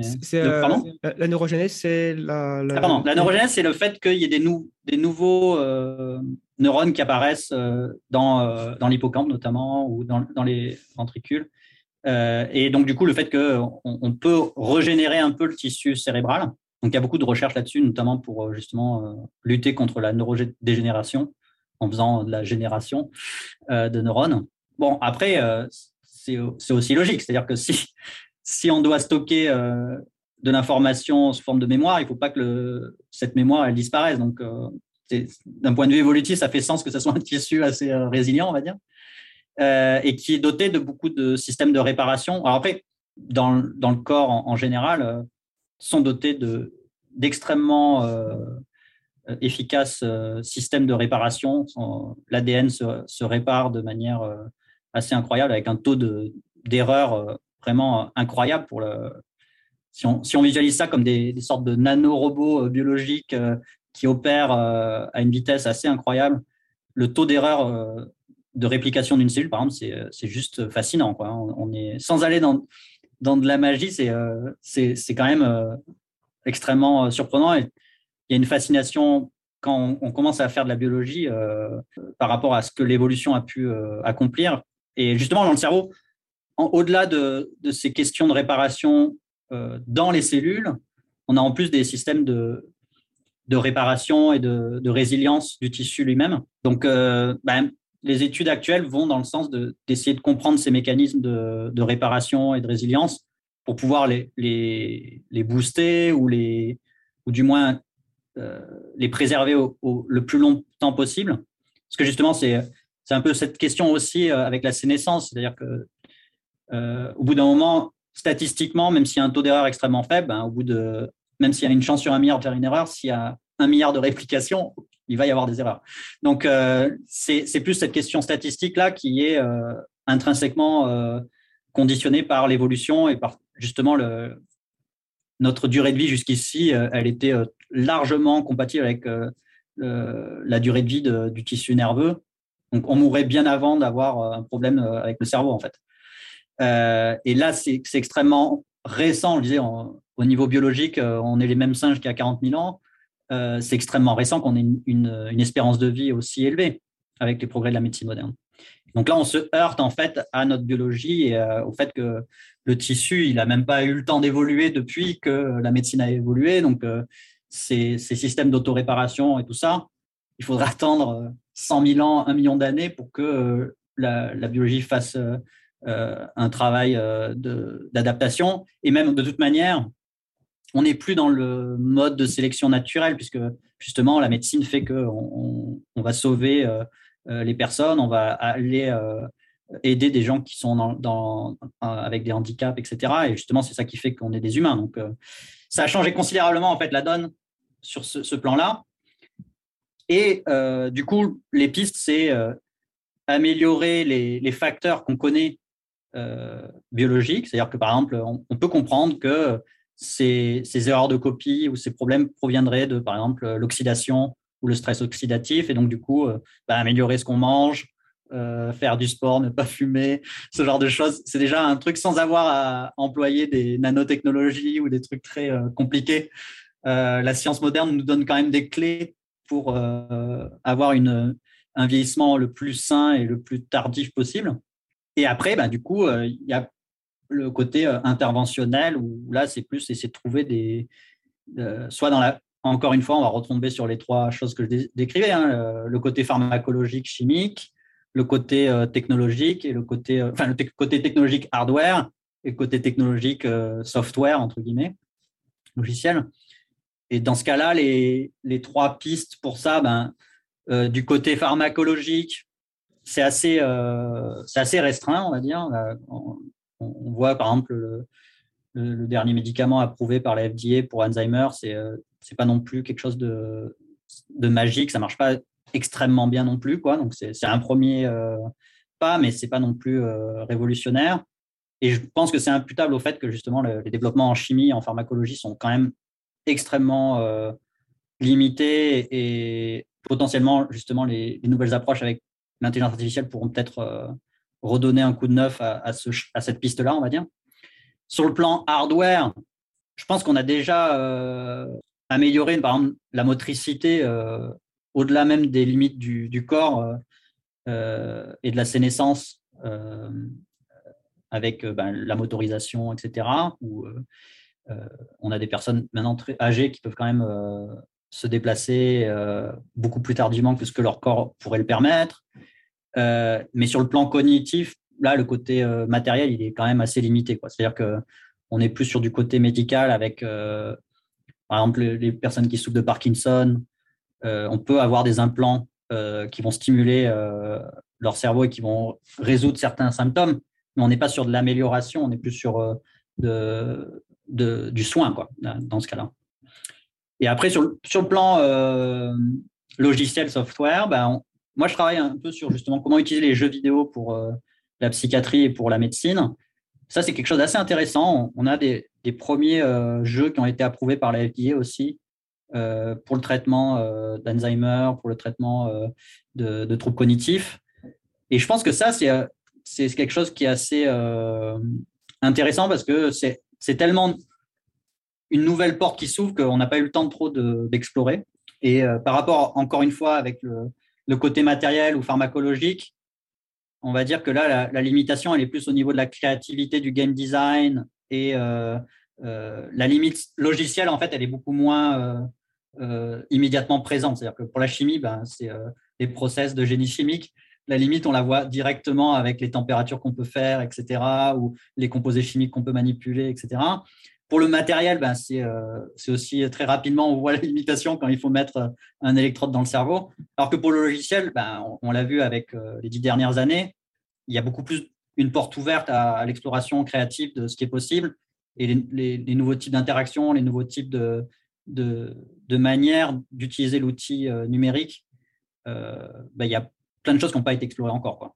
Donc ça, c'est une piste en tout cas, moi, je, mise sur celle-là parce que, en plus, elle, sur le plan sociétal, elle pourrait permettre de déployer très rapidement à large échelle euh, des traitements ou des prises en charge, avec euh, quand même une, euh, toujours le souci écologique et comment arriver aussi à, combiner ça avec un impact écologique qui est acceptable.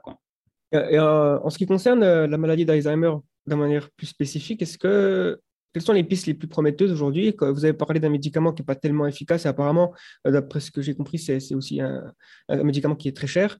Euh, alors, euh, si c'est bien le aducanumab, ce médicament-là? Je ne sais pas. Honnêtement, je ne suis pas spécialiste en. Moi, je suis plutôt à étudier les enfants que les personnes âgées, donc je suis moins spécialiste. Mais je sais qu'il y, a un médicament, en tout cas, qui a été récemment oui, approuvé, mais qui n'est pas. Déjà, il est effectivement, c'est pas genre on prend la pilule, on n'a plus Alzheimer, donc c'est loin d'être ça.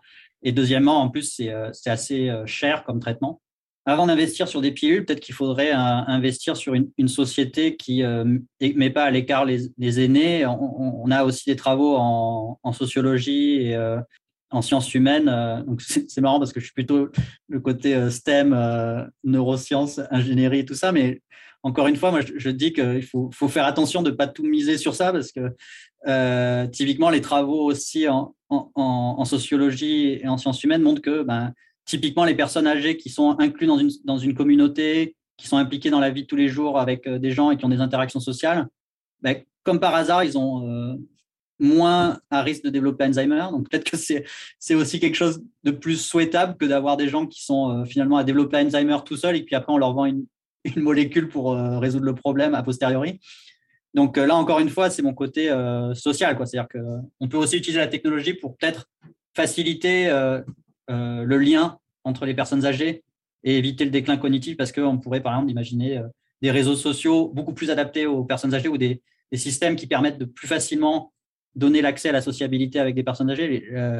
elles sont souvent en plus des, livres de mémoire et des richesses énormes d'un point de vue humain. Et à côté de ça, on a peut-être des, des enfants ou des, personnes plus jeunes qui, bénéficieraient énormément aussi d'échanger avec ces personnes âgées. Donc, moi, j'ai par exemple, quand j'étais euh, en école d'ingénieur, je faisais partie d'une association où on rendait visite à des personnes âgées dans, des EHPAD ou dans des, dans des HLM. Et j'ai eu des moments euh, exceptionnels humains. Peut-être que ça, c'est aussi des choses euh, à creuser, peut-être aider avec la technologie, mais la technologie ne fait pas tout. Quoi. Et là encore, c'est une question de, la même manière que manger bien euh, peut peut-être euh, réduire la, sénescence cognitive. Euh, vivre bien en société pourrait peut-être plus drastiquement impacter Alzheimer que cramer des, millions de dollars sur des, pilules. Quoi. Guillaume, je crois que, il me semble que tu as infiniment raison sur cette approche. elle aurait assurément le, mérite d'améliorer de, manière bien plus rapide des, des, problèmes qui sont très actuels. Bah, cela dit, le, boulot, en quelque sorte, d'être transhumaniste, euh, tu sais, c'est d'essayer de pousser le bouchon euh, un petit peu plus loin euh, et d'essayer de, de, faire un petit peu ce que fait The Flares, hein, en essayant d'éclairer l'obscurité de l'avenir avec quelques, quelques idées, qui sait, lumineuses, je ne sais pas, mais un petit peu originales. Et donc, ben, par exemple, par rapport à une question comme celle-là, on, va dire ce que tu disais un petit peu tout à l'heure, à savoir que, oui, nous sommes toujours avec notre cerveau d'il y a 40 000 ans et on peut améliorer au niveau social. On aura des résultats sans doute beaucoup plus euh, rapides, mais on va sans doute continuer à se heurter à cette espèce de plafond de verre qui est donc notre condition neurologique actuelle si on n'arrive pas à trouver des petites solutions, quelque chose pour débloquer euh, ces, ces capacités. Et donc, idéalement, eh bien, ouais, là, sans doute, que la recherche doit faire les deux, quoi, à la fois proposer un travail euh, social et, et à la fois essayer de trouver d'autres piste en termes de, oui, ou d'implant ou, ou, autre. Euh, mais les transhumanistes vont pousser encore le bouchon un petit peu plus loin. C'est pour ça que je suis là. Alors, euh, je vais te proposer maintenant euh, d'aller au-delà de la préoccupation de, de, santé et de longévité, en parlant de, de, neurosciences, pour revenir sur un aspect bien spécifique, qui est ce que les anglo-saxons appellent en général moral enhancements, qui se traduit très mal en français et surtout pas par euh, augmentation morale, on n'y comprendrait plus rien, euh, mais euh, que moi je propose peut-être d'essayer de traduire par amélioration mentale, par exemple. Il me semble que c'est déjà un petit peu plus proche et un peu moins glissant, disons. pour le dire de manière un petit peu plus précise, à mon avis, encore davantage que l'espoir d'atteindre une immortalité, hein, comme a rappelé Gaëtan tout à l'heure, les transhumanistes, ils doivent vraiment proposer de rendre possible cette amélioration mentale. C'est-à-dire, je pense que la science doit travailler à rendre les humains capables de moduler leurs émotions. Par exemple, un idéal, hein, ou sais pas, ou un objectif, même, mieux qu'un idéal, plus proche. Un objectif, ça pourrait être de, devenir capable de choisir des, des gradients, c'est-à-dire des possibilités de, réglage en quelque sorte euh, dans euh, ces niveaux de réactivité, de, réactivité émotionnelle, je veux dire. Par exemple, euh, l'agressivité peut être quelque chose de positif dans certaines situations. Je sais pas, on est, on est dans une course, est en concurrence pour, euh, pour courir le 100 mètres aux Jeux Olympiques. On a besoin d'une forme d'agressivité. On peut dire en, sport, on parle souvent d'agressivité. On demande un certain type d'agressivité et en même temps, on demande aux, sportifs, dans le cadre des Jeux des, aussi. par exemple, de contrôler leur agressivité. Quand ça déborde, si ça finit par un, coup de tête dans un thorax, ça, ça va plus. Euh, mais euh, le problème, c'est que, euh, évidemment, on a enfin, les, outils pour réguler cette agressivité, ben, pour l'instant, ils sont très, très grossiers. et puis, en plus de ça, quelqu'un qui est capable d'une bonne agressivité dans un contexte donné, par exemple un contexte sportif, s'il est capable de la même agressivité dans un contexte, disons, familial, ça peut poser problème, hein, ou social.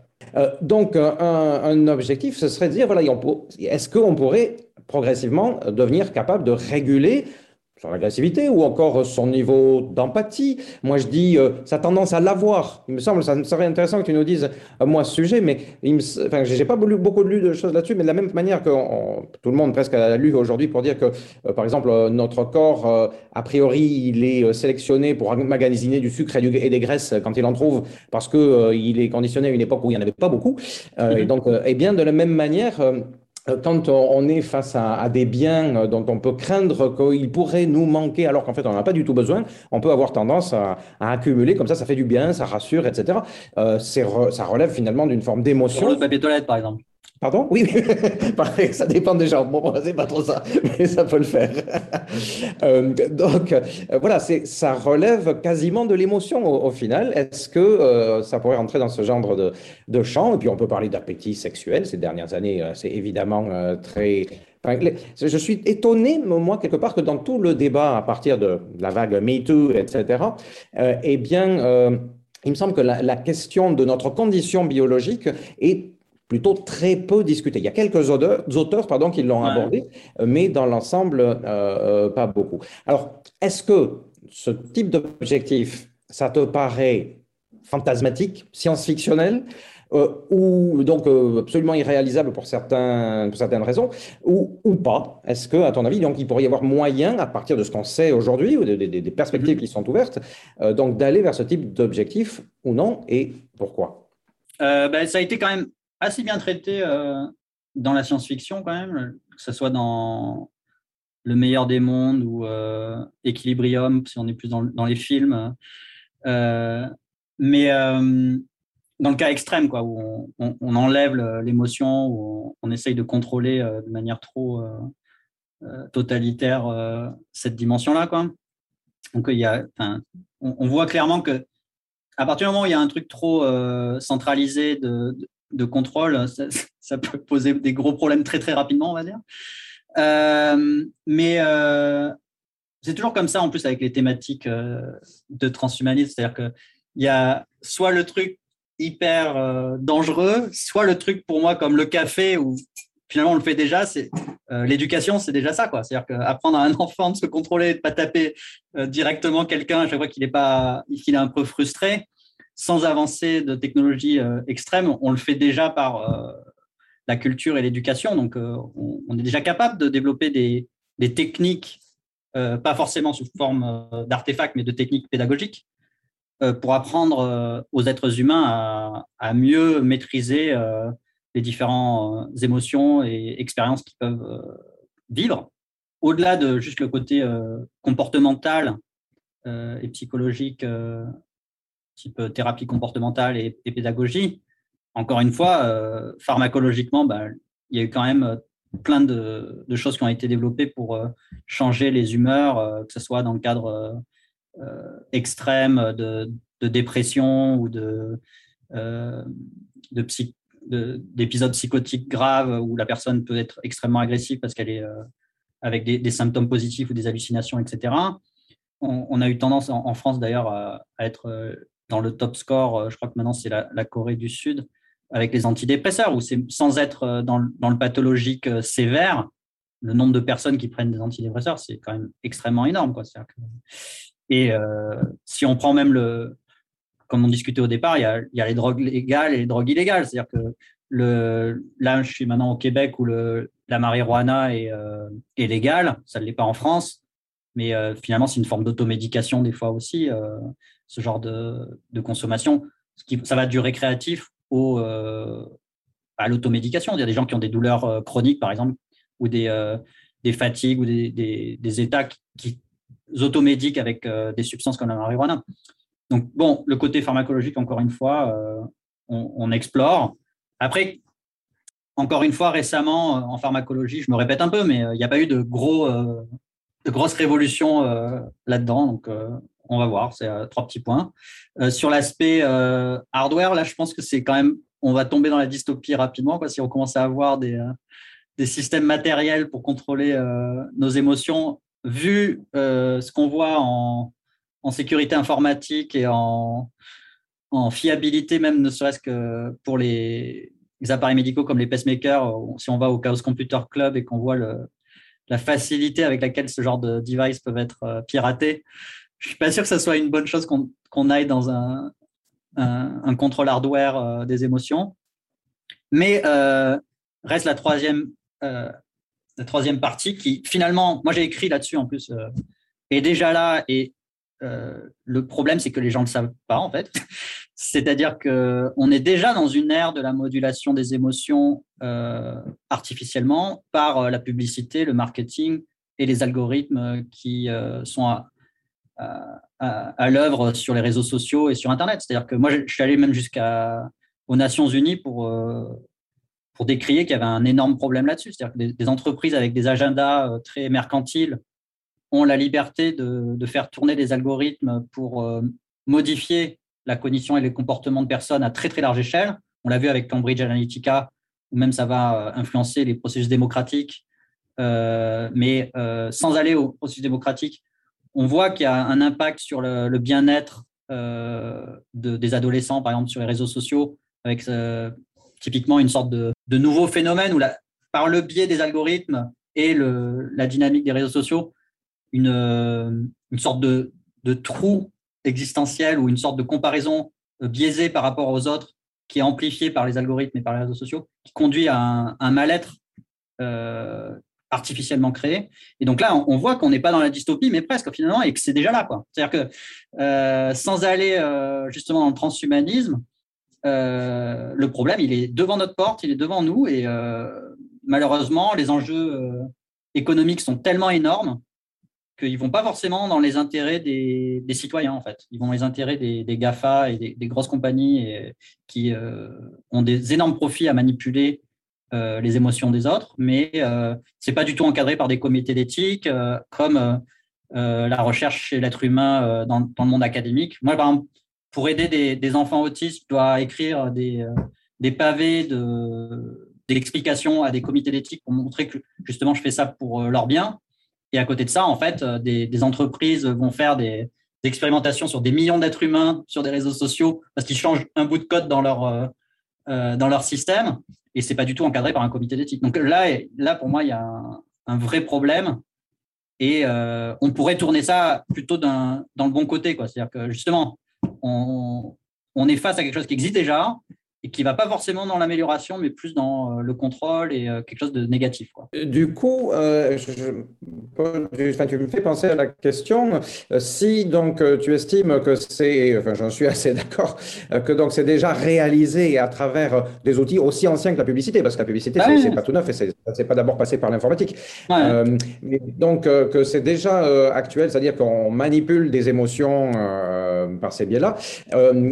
est-ce qu'il existe des outils ou quel, type d'outils est-ce qu'on peut, on pourrait penser euh, pour euh, améliorer euh, des états émotionnels comme ceux que j'ai rapidement décrits mmh. tout à l'heure? Qu'est-ce qu'on pourrait proposer en positif, en, quelque sorte, pour aller dans l'autre sens? Bah, alors, moi, je, suis plutôt en côté médical, mais on pourrait très bien l'appliquer à un contexte non médical. C'est-à-dire que, par exemple, dans le cadre de, des enfants qui, qui sont avec des formes d'autisme, avec des troubles sévères associés, donc je parle de de cas où c'est des enfants qui ont même de l'épilepsie à côté, des, déficiences intellectuelles qui peuvent être euh, à, faire des crises en fait euh, où ils vont être agressifs avec leur, euh, leurs parents ou l'animateur parce qu'ils sont ils se sentent d'un coup agressés pour une raison qui est des fois difficile à identifier même pour les parents. Ça peut être des trucs en plus complètement anodins.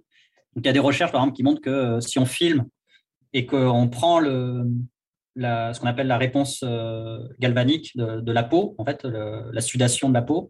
On peut mesurer en fait le, une sorte de stress de la personne. Et avec des, personnes euh, euh, dans ce cadre-là, par exemple des enfants comme ça, si on filme et qu'on prend la, mesure galvanique de leur réponse émotionnelle, avant qu'il y ait la crise qui apparaisse, on peut voir des fois jusqu'à 10 à 15 minutes avant que la, réponse de stress éclate parce que grâce à la vidéo, on voit qu'il y a, par exemple, des clés qui tombent sur une, une, table et que ça fait un son extrêmement strident et c'est ça qui déclenche en fait toute la crise. Et 20 minutes plus tard, on s'aperçoit qu'il y a un problème et on n'a pas fait le lien logique entre les deux. Donc ça, euh, moi, ça m'intéresse dans le cadre médical, mais on pourrait très bien imaginer aussi, de, vu que beaucoup de personnes ont des euh, montres intelligentes qui enregistrent leur réponse galvanique ou leur battement cardiaque, etc., de pouvoir guider les personnes euh, et leur donner un, feedback sur euh, qu'est-ce qui s'est passé dans la journée, à quel moment elles se sont senties stressées, etc., pour qu'elles aient un peu une réflectivité, une réflexion sur ça et pouvoir gérer a posteriori peut-être les, événements ou les éléments qui les stressent, qui, les mettent en colère ou qui les, qui les rendent tristes, etc. Peut-être que justement, en fait, ça va les mettre face au, au fait qu'à chaque fois qu'ils contrôlent euh, les réseaux sociaux, finalement, ils sont déprimés, ou à chaque fois qu'ils ouvrent euh, euh, les sites de nouvelles, ils sont énervés, donc ils vont peut-être se mettre à, revoir leur, leur consommation d'informations et d'Internet. Mais en tout cas, peut-être que déjà créer des outils pour donner une réflexivité par rapport à ces marqueurs physiologiques peut-être plus objectifs, ça peut être déjà une piste. Ça pourrait être aussi en, en temps réel d'ailleurs. Hein. C'est-à-dire qu'on pourrait très bien imaginer que là, on est une, alerte, genre, euh, attention, c'est peut-être pas le moment de, de, prendre une décision. Vous êtes euh, un peu à deux standards déviation de, de votre battement cardiaque habituel et euh, peut-être que la décision que vous allez prendre, elle n'est pas posée. attendez peut-être une heure, revenez, revenez plus tard. Donc ça, ça pourrait être envisageable. Quoi. Il y a des, des startups à, à, monter là derrière à la sortie de cet enregistrement. ça pourrait donner des... Oui, c'est possible. Ouais. Alors, je vais encore une fois pousser le bouchon un petit peu plus loin, j'aime bien ça, il faut croire, euh, en posant une question assez proche quand même de la précédente, mais qui se focalise sur, par exemple, les réflexions du philosophe David Pearce, qui euh, suggère, donc euh, David Pierce qui s'intéresse essentiellement euh, à la question de la souffrance au, départ, mais avec son pendant qui est la question du, du bonheur, hein, et qui réfléchit, lui, à pas seulement la, la longévité plus, donc c'est un transhumaniste britannique, hein, David Pierce, mais qui réfléchit à plus de société plus et, plus de bonheur. Hein, c'est, je pense qu'il y a au fond mm-hmm. dans, ses, dans ses idées. Et il suggère qu'il serait donc désirable de pouvoir augmenter ce que les anglo-saxons appellent le hedonic treadmill. Hedonic treadmill, c'est le treadmill. D'abord, c'est la roue de hamster. C'est l'idée qu'on court après quelque chose qu'on n'arrive jamais à attraper parce que ça s'enfuit au fur et à mesure qu'on essaie de l'avoir. Et puis en fait, même plus vite on, court, plus on a l'impression que ça s'éloigne subjectivement.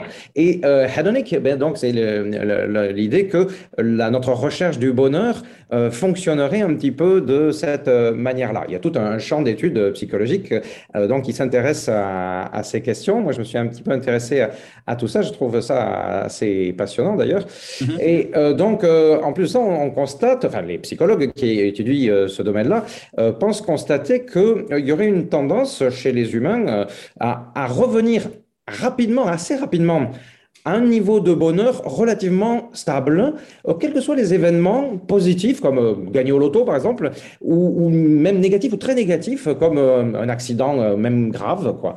Et il, pense constater que, bah, il semble que chaque personne serait prédisposée, peut-être génétiquement, pour être plus ou moins heureux, quoi, un peu plus heureux, un peu plus mélancolique que la moyenne. Alors ça peut être pathologique euh, avec des périodes de, dépression, chez certains donc c'est des dépressions euh, chroniques, euh, mais L'idée, c'est qu'en principe, eh bien, on devrait pouvoir améliorer cette prédisposition, donc peut-être génétique ou de naissance en tout cas, et ça donc pourrait avoir des effets bénéfiques pour la condition humaine dans son ensemble, se dit-on, euh, parce que, bon, ben, voilà, on peut imaginer des sociétés peut-être plus euh, harmonieuses, plus apaisées, si le niveau moyen de satisfaction, pour pas dire de, mm. bonheur, était plus élevé. Euh, est-ce que, d'après ce que tu en sais, toujours pareil, à partir de ton champ de, travail, ce sont des hypothèses qui te paraissent raisonnables, et puis l'hypothèse d'essayer d'améliorer ces niveaux-là, donc est-ce que ça te paraît une hypothèse plausible et éventuellement désirable ou pas? Ah ben, En tout cas, sur les prémices, je peux confirmer que euh, même dans le cas de personnes, par exemple, qui sont, avec, euh, qui sont dans le coma, et euh, grâce au progrès des neurosciences, on, est, on est capable maintenant, dans certains cas de coma où la personne est consciente, mais non capable de répondre, en fait, sont plutôt ce qu'on appelle locked in, c'est-à-dire paralysé. Mais le voilà, exactement. grâce au progrès de l'imagerie cérébrale, maintenant, on a eu la possibilité de, de discuter, en fait, avec des gens dans cette situation-là, en leur disant, par exemple, pour répondre oui, imaginez que vous jouez au tennis, euh, pour répondre non, imaginez que vous vous baladez dans votre appartement et en, statistiquement euh, regardant les zones du cerveau, on peut du coup leur faire euh, des questionnaires, etc. Et il y a des recherches qui montrent que, contrairement à ce qu'on pourrait croire, en fait, leur niveau de bonheur revient aussi effectivement à un niveau de baseline, un niveau de ligne de base, ce qui est assez surprenant. Ça m'avait assez choqué en bien en disant et où pareil justement il y avait des gens qui étaient pessimistes dans le coma et optimiste dans le coma, donc qui, vivait la chose euh, euh, différemment d'après une sorte de prédisposition. Alors, je dirais pas qu'elle est forcément euh, que génétique, encore une fois, pas tomber dans un essentialisme génétique parce que c'est très contraint par le, développement et les différents stades d'apprentissage pendant l'enfance. Donc, il y a, comme toujours, la cognition, c'est une sorte de, combinaison entre les conditions initiales biologiques et l'expérience de, l'organisme à travers le, développement. Et, euh, et, du coup, je ne sais pas quelle, euh, quelle euh, variabilité on a associée à juste la, génétique et l'autre partie plutôt à l'environnement. Ce serait intéressant de pouvoir faire ça justement avec les grandes cohortes maintenant. On, on, arrive dans une ère en, en, biologie et en neurosciences, par exemple, avec UK Biobank. Donc, l'Angleterre a, a lancé un projet qui s'appelle UK Biobank où il y a 500 000 Anglais qui ont été euh, sélectionnés pour euh, être enregistrés en IRM fonctionnel, euh, subir plein de, questionnaires psychologiques, démographiques, sociaux. Et une grande partie va avoir aussi un séquençage génétique. Donc ça, ça va être une base de données incroyable pour la recherche. Et où justement, on va pouvoir confronter des paramètres démographiques, sociaux avec des paramètres plus de conditions initiales génétiques. Et je pense qu'avant de se lancer dans la spéculation, ce serait déjà intéressant de voir juste la, la variation explicable par la génétique et la variation liée au statut euh, euh, socio-économique. Parce que je pense que pour le coup, la, variable socio-économique pourrait avoir un impact euh, même supérieur à, à, celui des prédispositions génétiques. Et après, comme dans le cadre de la médecine, effectivement, par, par rapport à la génétique, il peut y avoir des extrêmes où là, c'est euh, peu importe ton, statut socio-économique, euh, tu vas avoir une dépression chronique parce que il y a une mutation génétique qui, qui explose ton récepteur de dopamine ou de, euh, ou de sérotonine. Là, effectivement, là, ça va être beaucoup moins le cas de changer la société. Ça va être plus un médicament qui va compléter euh, peut-être la mutation que tu as. Mais encore une fois, c'est là où on met euh, l'énergie et les efforts. Est-ce que construire une société collectivement bienveillante qui veillerait à ce que chaque personne soit plus dans la, convivialité. J'aime bien le concept de convivialité. Euh, est-ce que c'est pas un investissement euh, en temps et en énergie qui donnerait beaucoup plus de, réponses rapidement? Euh, C'est euh, trois petits points. Moi, je pense que oui. Il faudrait encore amener plus de données là-dessus. Je suis, neuroscientifique, je ne suis pas sociologue, encore une fois. Donc, oui, donc la, régulation de notre plaisir, parce que hédonisme, ça, ça, va plus vers le plaisir que le bonheur d'ailleurs, parce qu'on peut être dans le stoïcisme comme Marc Aurèle et pas chercher le plaisir, mais être heureux euh, dans la dans l'adversité de la vie, on va dire. Peut-être euh, le, la, seule manière même d'être euh, réellement heureux, selon certains, c'est justement d'être dans le, stoïcisme pur. Quoi. Malheureusement, les, technologies ont été beaucoup plus utilisées pour manipuler ça à des fins mercantiles et de profit. Hein. donc, on retombe sur la question de la publicité, des, algorithmes intelligents qui sont intelligemment faits pour manipuler les comportements d'achat des personnes et, jouer sur leur manque et leur volonté de plaisir euh, jamais satisfait pour vendre plus et, euh, et faire de, de l'argent. Quoi. Donc, euh, peut-être que déjà, mieux se prémunir par rapport à ça, serait déjà agir beaucoup pour notre bonheur concrètement, en fait. C'est-à-dire que mettre adblock et avoir beaucoup plus de, d'autorégulation par rapport à, à toutes ces, ces insistantes euh, notifications et volonté de manipuler notre, euh, notre désir de nouveauté, de, que ce soit de l'infobésité jusqu'à euh, la consommation du, du, capitalisme pur et dur. Peut-être que justement, ça, ça aurait un impact sur ce bonheur de manière plus drastique. Quoi. Ce qu'il y a, c'est que bon, une des réflexions euh, du, du transhumanisme, euh, c'est de, de, dire, voilà, je, je, vais me répéter par rapport à d'autres fois, c'est de reprendre euh, les, les paroles d'un Henri Laborie, euh, disant, tant qu'on n'aura pas expliqué aux gens comment fonctionne leur cerveau et tant qu'on n'aura pas montré comment il sert si souvent pour de la dominance, mhm. rien ne changera jamais. Hein. Ça, je suis entièrement d'accord. Je suis un grand fan de et, j'ai revu mon d'Amérique récemment. voilà, ce qui amène à être un petit peu sceptique, si ce n'est pessimiste, sur la capacité de nos sociétés à s'améliorer tant que cet humain reste l'humain de voilà d'il y a 40 000 ans. Euh, et euh, voilà ce qui pousse les transhumanistes à se dire euh, est-ce qu'on ferait pas bien de se doter de quelques béquilles? On, a par l'éducation, par la culture, par la loi, etc. On a déjà pas mal régulé. On a fait du boulot depuis 40 000 ans, mais on continue à être dans, cette société dans laquelle il y a tout ce que tu as décrit, manipulation, euh, euh, recherche du pouvoir, euh, etc. et c'est, je crois, ce qui explique, si ce n'est justifie, cette recherche. Alors, pour revenir à la question du, bonheur, tu as rappelé, enfin, tu as parlé de deux des, de ces neurotransmetteurs qui semblent jouer des rôles clés. Alors, la dopamine plutôt peut-être côté plaisir et la sérotonine qui a été appelée un temps, et ça me s'est peut-être passé de mode, la, molécule du bonheur. Hein, et à un moment donné, il y avait plein d'articles qui fleurissaient pour la décrire de, cette manière-là. Euh, euh, est-ce qu'il existe de manière plus récente, justement par exemple par rapport à cette mode de il y a déjà, je ne sais pas combien, 10 ou 15 ans, euh, autour de la sérotonine, il y a eu un, roman hein, un peu célèbre qui s'est appelé Sérotonine en France. est-ce que on continue à comprendre mieux le fonctionnement, par exemple, de ce circuit-là, sachant bien sûr le bonheur est sans doute plus complexe, le sentiment de bonheur est sans doute plus complexe qu'une seule, qu'un seul neurotransmetteur. Euh, est-ce que euh, on peut imaginer euh, de, à un moment donné être capable davantage de, de, réguler la manière dont ça fonctionne Certains, je ne sais pas dans quelle mesure, on peut trouver en circulant sur le net hein, des conseils dans le genre buvez du lait le soir, c'est un bon précurseur pour alors parce que la sérotonine, paraît-il, d'après ce que j'en ai lu, hein, il y en a de plusieurs types. C'est produit un petit peu partout dans le corps, mais en fait, ce qui est produit dans le corps passe pas au niveau cérébral. ça ne sont que des précurseurs à la fabrication de, de sérotonine qui peuvent passer donc, dans le cerveau pour ensuite avoir de la sérotonine susceptible de, jouer un rôle dans le, sentiment de, bonheur. bon, enfin, alors voilà, ça c'est des, connaissances très très basiques. Est-ce qu'on peut imaginer que, euh, être capable davantage de euh, contrôler comment ça, se passe et de fabriquer ou d'agir sur des substances euh, qui pourraient permettre là aussi de moduler la production d'un neurotransmetteur comme celui-ci?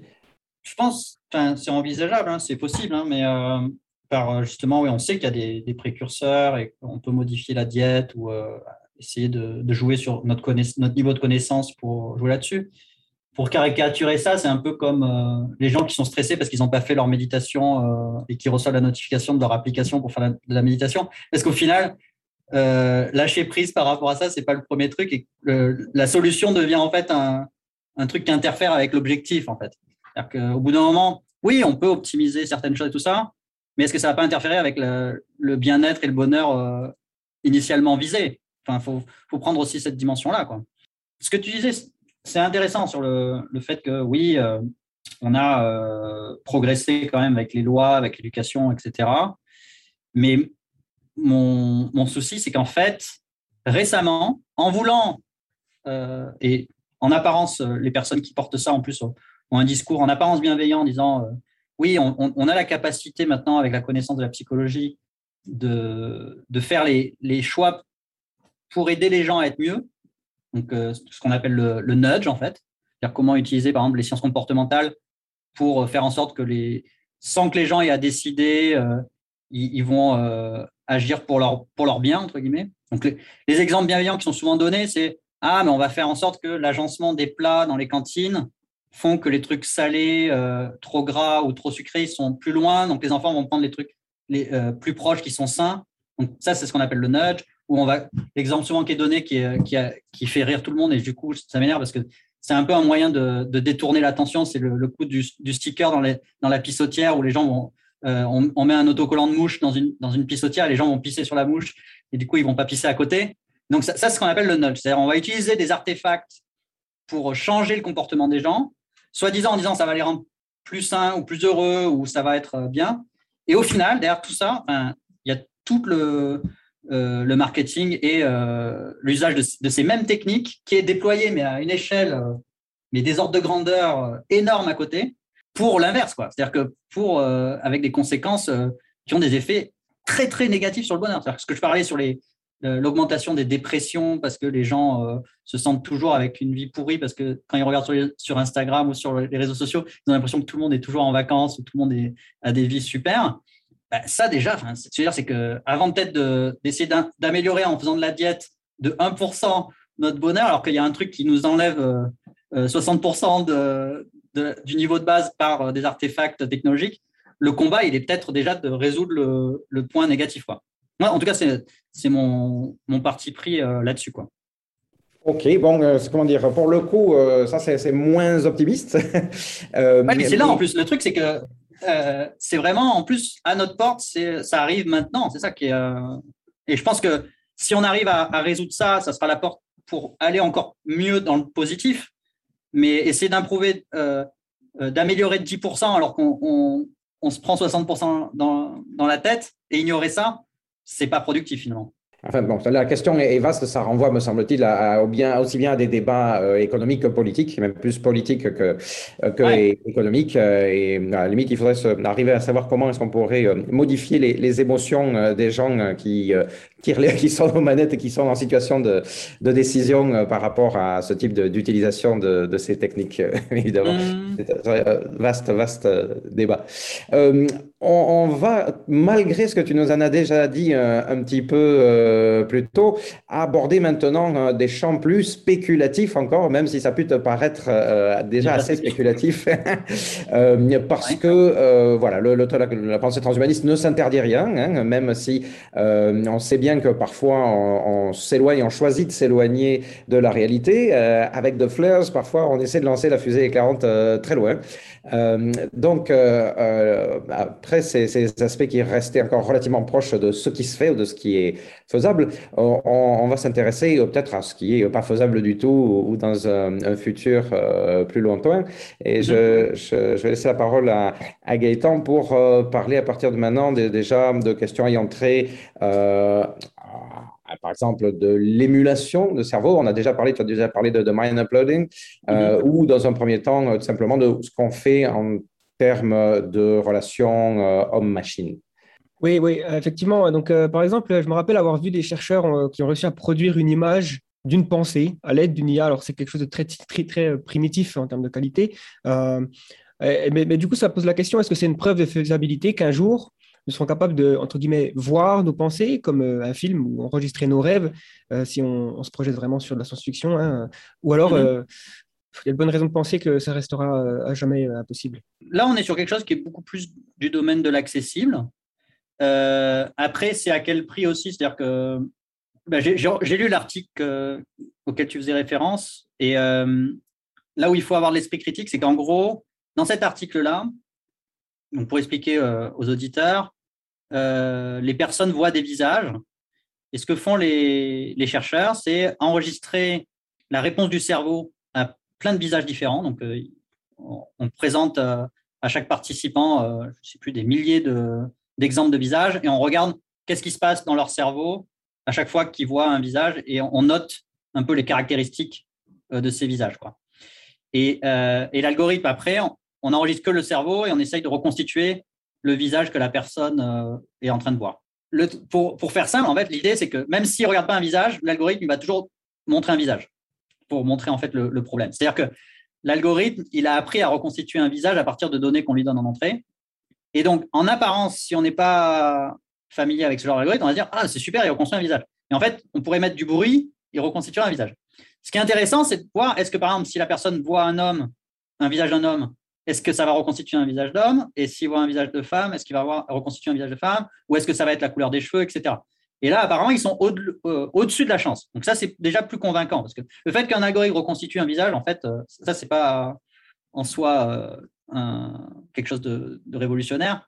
Je peux le faire même sans activité cérébrale. donc là, il montre qu'on peut être au-dessus de juste faire pile ou face entre hommes et femmes, par exemple. Mais on n'est pas à 100%, on est très loin de 100%, parce que la, technique d'imagerie qui est utilisée, elle, euh, elle, enregistre euh, très peu de signaux par rapport à, la quantité phénoménale d'informations qui est en, dans le cerveau à un, instant donné. donc là, c'est mathématique, c'est-à-dire qu'en gros, combien de, de bits d'information, c'est-à-dire de 0 ou de 1, donc de pile ou face, on veut reconstituer, et comment on va décrire l'image avec le moins de pile ou face possible. Donc, par exemple, on pourrait très bien se dire, on va paramétrer l'ensemble des images avec d'un côté les images de paysage et de l'autre euh, les images de visage, par exemple.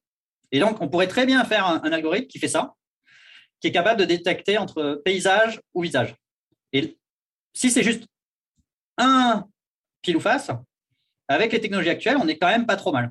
Et du coup, on pourrait très bien enregistrer quelqu'un qui est en train de rêver et dire, bah là, il est en train de rêver plus d'un truc de paysage ou il est plus en train de rêver euh, d'un visage. OK? En améliorant les algorithmes en améliorant euh, les capteurs et le nombre d'informations qu'on enregistre, on pourrait rajouter d'autres pile ou face euh, de type est-ce que c'est un, paysage d'hiver Est-ce que c'est un paysage intérieur? Est-ce que c'est un, visage proche? Est-ce que c'est une personne éloignée? Donc, on pourrait imaginer toutes sortes de paramétrisation. Et d'ailleurs, dans, le champ de l'intelligence artificielle, c'est un gros défi d'arriver à une sorte de représentation la plus euh, euh, parcimonieuse de l'information visuelle pour euh, décrire une image. Et on a des algorithmes qui sont assez pertinents maintenant pour ça.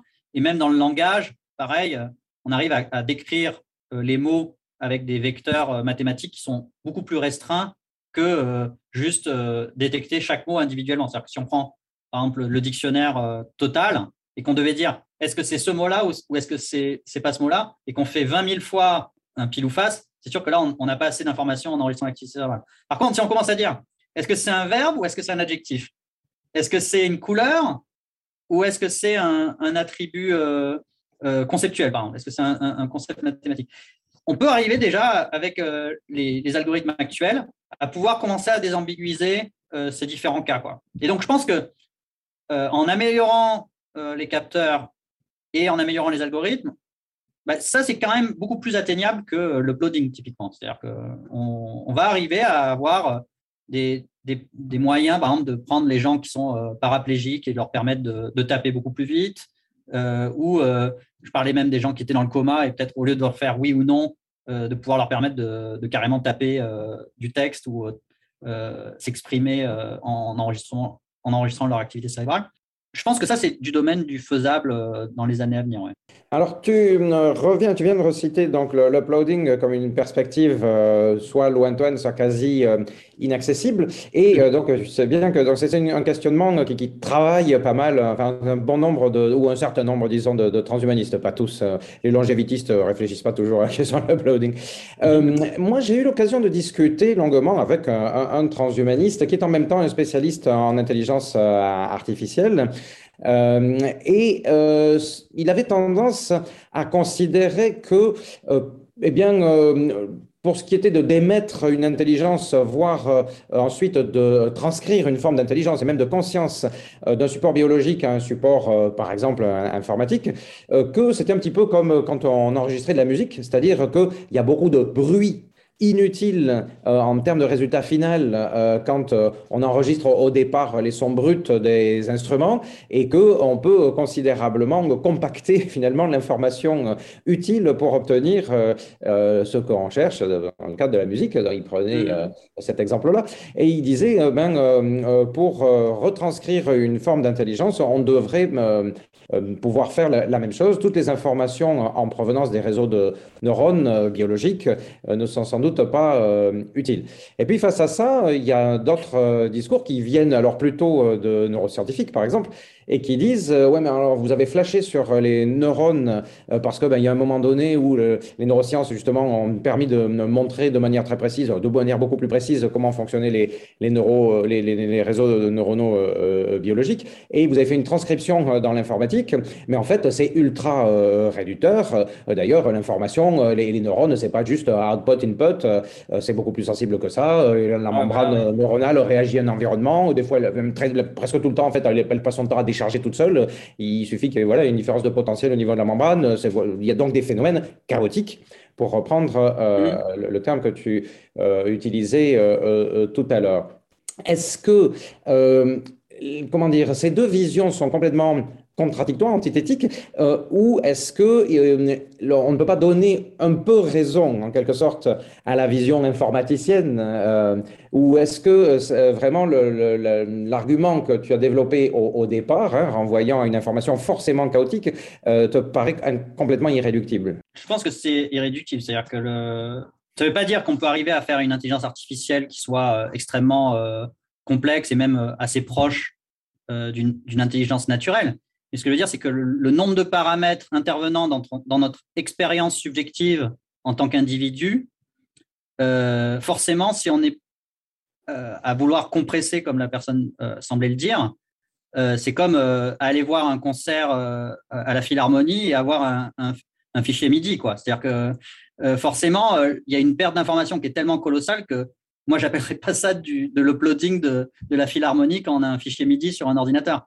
Euh, notamment, en fait, même si on avait un enregistrement extrêmement fidèle, euh, avec euh, même une caméra à 360 degrés, avec des micros dans une tête pendant le concert de la Philharmonie, le voir avec un, Oculus Rift, avec des écouteurs, ça sera quand même différent, il y aura quand même une perte, parce qu'on ne sera pas dans le vrai contexte, etc. Et quand on touche à quelque chose d'aussi intime et aussi haute dimension que la conscience, je pense que c'est complètement inaccessible euh, et irréductible d'un point de vue technologique. Alors là, c'est vraiment euh, pour moi sûr. Mais par contre, ça ne veut pas dire qu'on peut avoir une, euh, on peut pas imaginer une conscience artificielle qui soit avec une granularité et une expérience subjective différente et peut-être de nature différente. Hein. ça, ça n'exclut pas ça. Moi, ce que j'exclus complètement, et je pense que c'est impossible technologiquement et physiquement même ne serait-ce que construire la machine pour le faire, ça poserait des gros problèmes techniques euh, immédiatement. Euh, c'est de prendre une conscience réelle et la mettre dans un ordinateur. Non. il y aurait une perte de signal qui serait forcément là et qui ferait que ce serait même plus la même personne finalement, d'une certaine manière, enfin, ou ce serait même plus le même forme d'entité consciente au final. Donc voilà, mais après, le, tu as parlé des, neurones. Un, truc aussi qui est. il y a deux, choses qui sont aussi euh, très euh, rigolotes quand on est neuroscientifique, quand on entend ces, spéculations. C'est que déjà, euh, notre cerveau est composé de 10% de neurones. En fait, il y a 90% des cellules du cerveau, c'est des, cellules gliales. on commence à se rendre compte que finalement, elles ne sont pas juste là par hasard et qu'elles ne font pas rien. Donc, on a encore beaucoup de choses à, à explorer sur 90% euh, de notre cerveau avec les cellules gliales. Euh, il y a, comme tu disais, euh, les neurones sont très loin de fonctionner de manière binaire comme des neurones informatiques. il y a toute une complexité du signal neurophysiologique et même il y a une diversité énorme en fait des types de neurones suivant les, parties du cerveau dans lesquelles on est. Et moi, justement, en ayant étudié l'évolution du cerveau entre nos cousins primates, Néandertal et Homo sapiens, euh, il y a une, architecture très très fine en fait de la répartition des types de neurones qui a changé entre les, différentes espèces. Donc, euh, ça veut dire que c'est vraiment fondamentalement lié aussi aux capacités cognitives de l'humain. Donc, euh, tant qu'on n'aura pas adressé ça, on est loin d'avoir compris vraiment le, le schmilblick. Donc, il, reste quand même énormément de choses sur le plan de la biologie et des neurosciences à, à élucider. Et malheureusement, ça ne va pas aller dans la simplification justement de la question de cet uploading, puisque euh, finalement, la biologie des systèmes et ce que je dis va pour encore plus complexifier le, phénomène. Et euh, quand je suis rentré euh, à l'Institut Pasteur il y, a, six ans et que j'ai travaillé pendant six ans sur, sur ces questions de neurogénétique, j'ai eu une sorte de, de vertige quand j'ai compris que moi, ce que j'estimais déjà complexe à l'échelle du cerveau, à chaque cellule, en fait, il y avait le même problème qui se posait avec des réseaux de transcription, avec des, des réseaux d'éléments chimiques dans chaque cellule du cerveau. Donc c'est vraiment euh, vertigineux en fait la complexité biologique. Et donc copier à l'identique ce qui se passe, euh, pour moi c'est totalement impossible quoi. Même une cellule unique déjà on a du mal à, la ne serait-ce que la scanner en fait sans la détruire. Je parle de en, la mettant dans des conditions de laboratoire ultra euh, contrôlées etc. Donc faire toutes les cellules d'un cerveau en, en maintenant exactement à l'endroit où elles sont, euh, et répliquer ça à la molécule près, je crois pas du tout. Le fait d'avoir euh, une compréhension suffisamment euh, parcimonieuse, comme pour reprendre l'exemple que tu disais, sans reconstituer le timbre précis de chaque instrument, etc., on peut quand même saisir la, notion de note ou la notion de, réverbération, etc., et on peut le paramétrer dans un ordinateur et faire de la musique sur un ordinateur sans avoir un instrument réel. Oui, OK. et d'ailleurs, justement, euh, les programmes d'intelligence artificielle font que bah, voilà, on, sait faire des, intelligences artificielles qui, qui, nous battent euh, au jeu de Go et on commence à avoir des intelligences artificielles qui sont capables de s'adapter à des nouveaux contextes, etc. Et euh, je ne suis pas du tout à dire que c'est impossible de faire un, agent artificiel qui serait conscient de soi à terme. Mais par contre, la granularité, la complexité de cette conscience et la, même ne serait-ce que l'expérience phénoménologique qu'aurait cette conscience, serait euh, extrêmement différente de celle d'un être humain.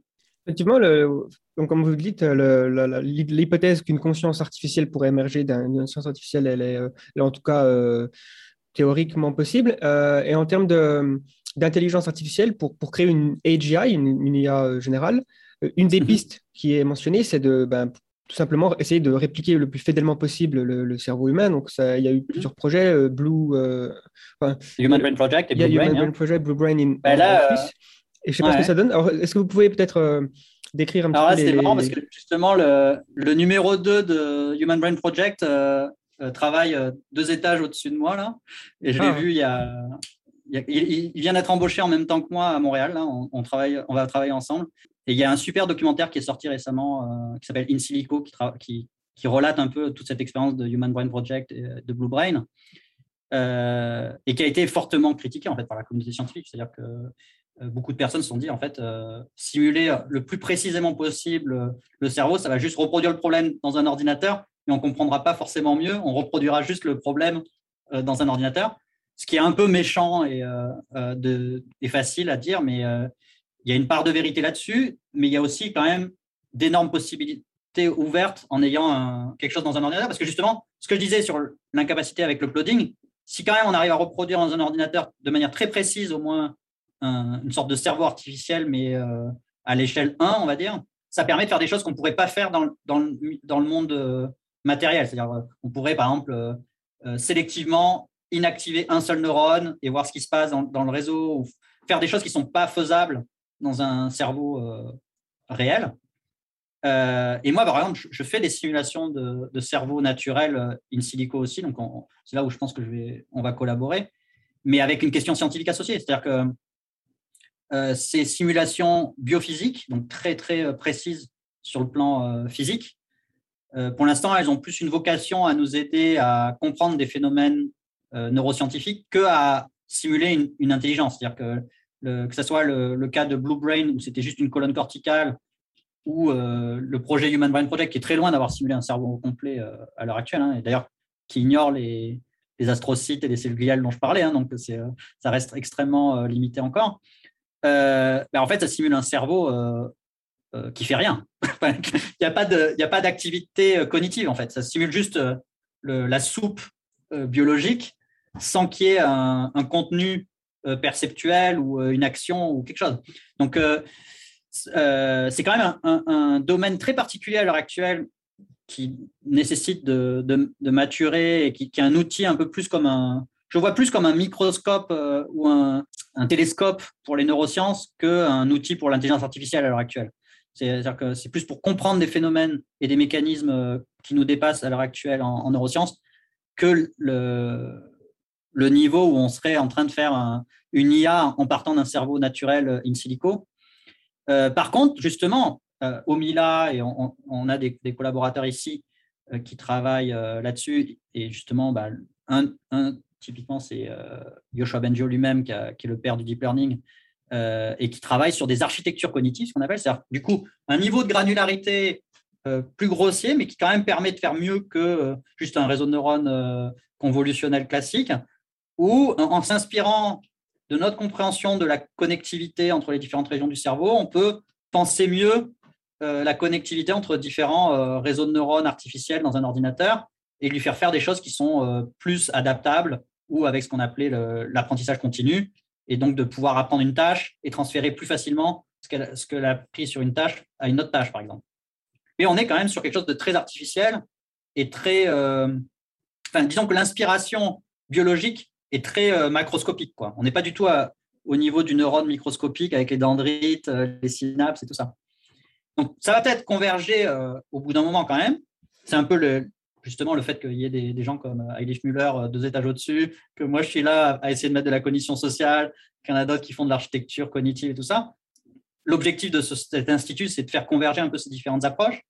Mais en tout cas, c'est clair que la simulation de cerveau ultra précise, elle est plus du côté des neurosciences pour l'instant que du côté de l'IA. Ouais, ouais, ça me fait penser que c'est finalement peut-être euh, un petit peu comme. Euh, c'est souvent quelque chose qui est d'ailleurs euh, une analogie qui est faite, c'est que l'aviation, elle, a, elle, a, fait des percées non pas en copiant le battement des ailes des oiseaux, mais en, comprenant les principes de l'aérodynamique pour faire voler des objets plus lourds que l'air. Et peut-être que l'intelligence artificielle, elle sera faite non pas en copiant exactement le, cerveau humain, mais en comprenant les fondamentaux qui régissent l'intelligence. Est-ce qu'il existe, selon vous, des, des projets similaires de, Human Brain Project euh, dans d'autres pays, des, choses qui sont faites peut-être par la DARPA ou, euh, en Chine Aux États-Unis, il, y, a la Brain Initiative qui a été lancée par euh, Obama à peu près au même moment que le Human Brain Project. Et il y a un, il y a un homologue chinois, il y a aussi un homologue japonais d'ailleurs. Je ne connais pas l'acronyme, mais il y a des partout dans le monde, de toute façon, on voit c'est un, y a des intérêts géostratégiques à se placer en intelligence artificielle de toute façon. Et on voit très bien, vu le, succès du deep learning, qui est issu quand même, tout en étant quand même euh, une, approximation, euh, c'est inspiré quand même des neurones. C'est-à-dire que le, deep learning, euh, on n'est pas sur la simulation précise du cerveau, mais on est quand même sur une, inspiration par la biologie à la base, hein, les, premiers réseaux de neurones. Et donc, du coup, il y a clairement une prise de conscience que investir dans les neurosciences et dans l'IA en parallèle, une sorte de cercle vertueux où, euh, d'un côté, l'intelligence artificielle, le machine learning peut aider à mieux traiter les données de la biologie des systèmes et des neurosciences, et de l'autre, une meilleure compréhension de la biologie des systèmes et de neurosciences peut aider à, créer des nouveaux algorithmes en machine learning et en intelligence artificielle. Donc, c'est une sorte de cercle vertueux de progrès scientifique entre les deux. je dirais que le, projet, par exemple, Brain Initiative aux États-Unis, que je connais mieux en fait en Asie, je suis beaucoup moins conscient de ce qui se fait. Euh, ils ont beaucoup investi déjà sur euh, les startups. Alors, c'est-à-dire que par rapport aux au projets euh, très centralisés et académiques européens, avec Mark Ram un peu était le, c'était très pyramidal et très centralisé. le NIH et la, la, Brain Initiative américaine a fait beaucoup d'injections dans des startups pour développer des, des techniques de, pour scanner en microscopie euh, très finement euh, des lamelles euh, de tissu. Il y a des startups sur d'autres choses. Donc, la stratégie déjà est différente. C'est très américain aussi comme stratégie, hein, d'une certaine manière. Mais, donc, c'est intéressant de voir la, la, la différence de stratégie là-dessus sur l'investissement. Et après, je pense qu'ils ont beaucoup moins visé sur la simulation c'est-à-dire que le, côté européen, c'était vraiment in silico, euh, on va simuler le cerveau euh, dans un, dans un super ordinateur. Alors qu'aux États-Unis, on est plus sur. Euh, ben, on se rapproche de l'uploading, mais dans une certaine limite, qui est la numérisation. C'est-à-dire que ce soit le Allen Brain Institute qui a fait le premier atlas d'expression des gènes dans le cerveau, avec six cerveaux qui ont été disséqués avec des robots au Allen Brain et euh, on fournit en fait la première carte où quel gène est exprimé à quel endroit dans le cerveau, qui est euh, une donnée euh, extrêmement précieuse en fait pour la, recherche à, l'heure actuelle sur le cerveau. Ou que ce soit Sébastien Hung qui, travaille sur les connectomes et sur comment numériser en fait les connexions entre les différents neurones à très très haute définition. C'est plus cet angle-là qu'a pris, je pense, la, la Brain Initiative. Et du côté d'ARPA, et IARPA, donc euh, vraiment plutôt de défense du coup, eux, ils ont quand même euh, un, parti pris très euh, interface cerveau-machine, cognition augmentée avec réalité mixte. par exemple, la DARPA a acheté quasiment tous les casques HoloLens de Microsoft qui restaient, les casques holographiques. Là, j'en ai un, justement. Moi, je travaille ça pour, pour le jeu vidéo, pour le, pour les enfants autistes, mais la DARPA euh, s'en sert pour euh, améliorer les, performances des militaires euh, en, truc. Mais c'est donc du coup par rapport à la réalité virtuelle, c'est plus on va projeter des hologrammes et on peut du coup augmenter la, cognition entre guillemets en ayant un, un affichage tête haute comme ils disent dans les dans l'aviation, mais totalement mobile quoi. C'est-à-dire que là il n'y a, même plus de fil. donc là, là, je pense que il y a cet investissement-là très technologisant du côté d'Adarpa et euh, il y a le côté aussi Boston Dynamic Group en, robotique. Hein, donc, euh, ça, c'est les, euh, les, stratégies qui sont mises en place. et après, en parallèle de tout ça, on va dire un, un gros investissement stratégique qui passe un peu aussi inaperçu, c'est sur les super, supercalculateurs. Moi, par exemple, je travaille avec souvent avec des, des supercomputers, des super euh, calculateurs pour faire mes simulations et tout ça. Euh, donc, c'est pas quelque chose qui est très euh, utilisé dans le grand public, donc personne a vraiment notion de ce qui se fait en, matière de, de supercalculateurs, mais il y a une course internationale par rapport aux puissances de, de, calcul, parce que justement, Stanford l'a annoncé récemment, ils ont créé un nouveau centre qui s'appelle les, les modèles fondationnels. On s'aperçoit qu'en intelligence artificielle, il va y avoir de plus en plus des modèles euh, extrêmement compliqués entraînés sur des supercalculateurs par des acteurs très euh, puissants qui vont être après, une fois qu'ils sont entraînés, une sorte de couteau suisse réutilisable pour, par tout le monde. Donc l'exemple typique, c'est euh, GPT-3 de OpenAI, où en fait, c'est pas sur, sur son ordinateur personnel qu'on peut entraîner GPT-3, ça a nécessité euh, de cramer euh, l'équivalent de, CO2 et de l'impact carbone de GPT-3, on n'en parle pas beaucoup, mais c'est juste colossal en fait. Euh, et du coup, il y a toute une réflexion sur se dire, bah, si on doit cramer autant d'énergie et d'efforts pour entraîner un truc comme ça, autant le faire qu'une seule fois et que ça soit le plus réutilisable possible pour d'autres tâches. Et donc, du coup, c'est-à-dire que si on part sur cette, sur cette dynamique-là, il y aura que quelques acteurs qui vont être capables d'entraîner ces super IA euh, fondationnels. Et après, les autres pourront juste utiliser ces trucs-là une fois qu'ils ont été entraînés. Mais ils pourront plus trop euh, faire autre chose que ce qui a été prévu. Et en plus, potentiellement, il y aura peut-être des versions euh, privées ou pour l'armée qui seront pas disponibles au grand public.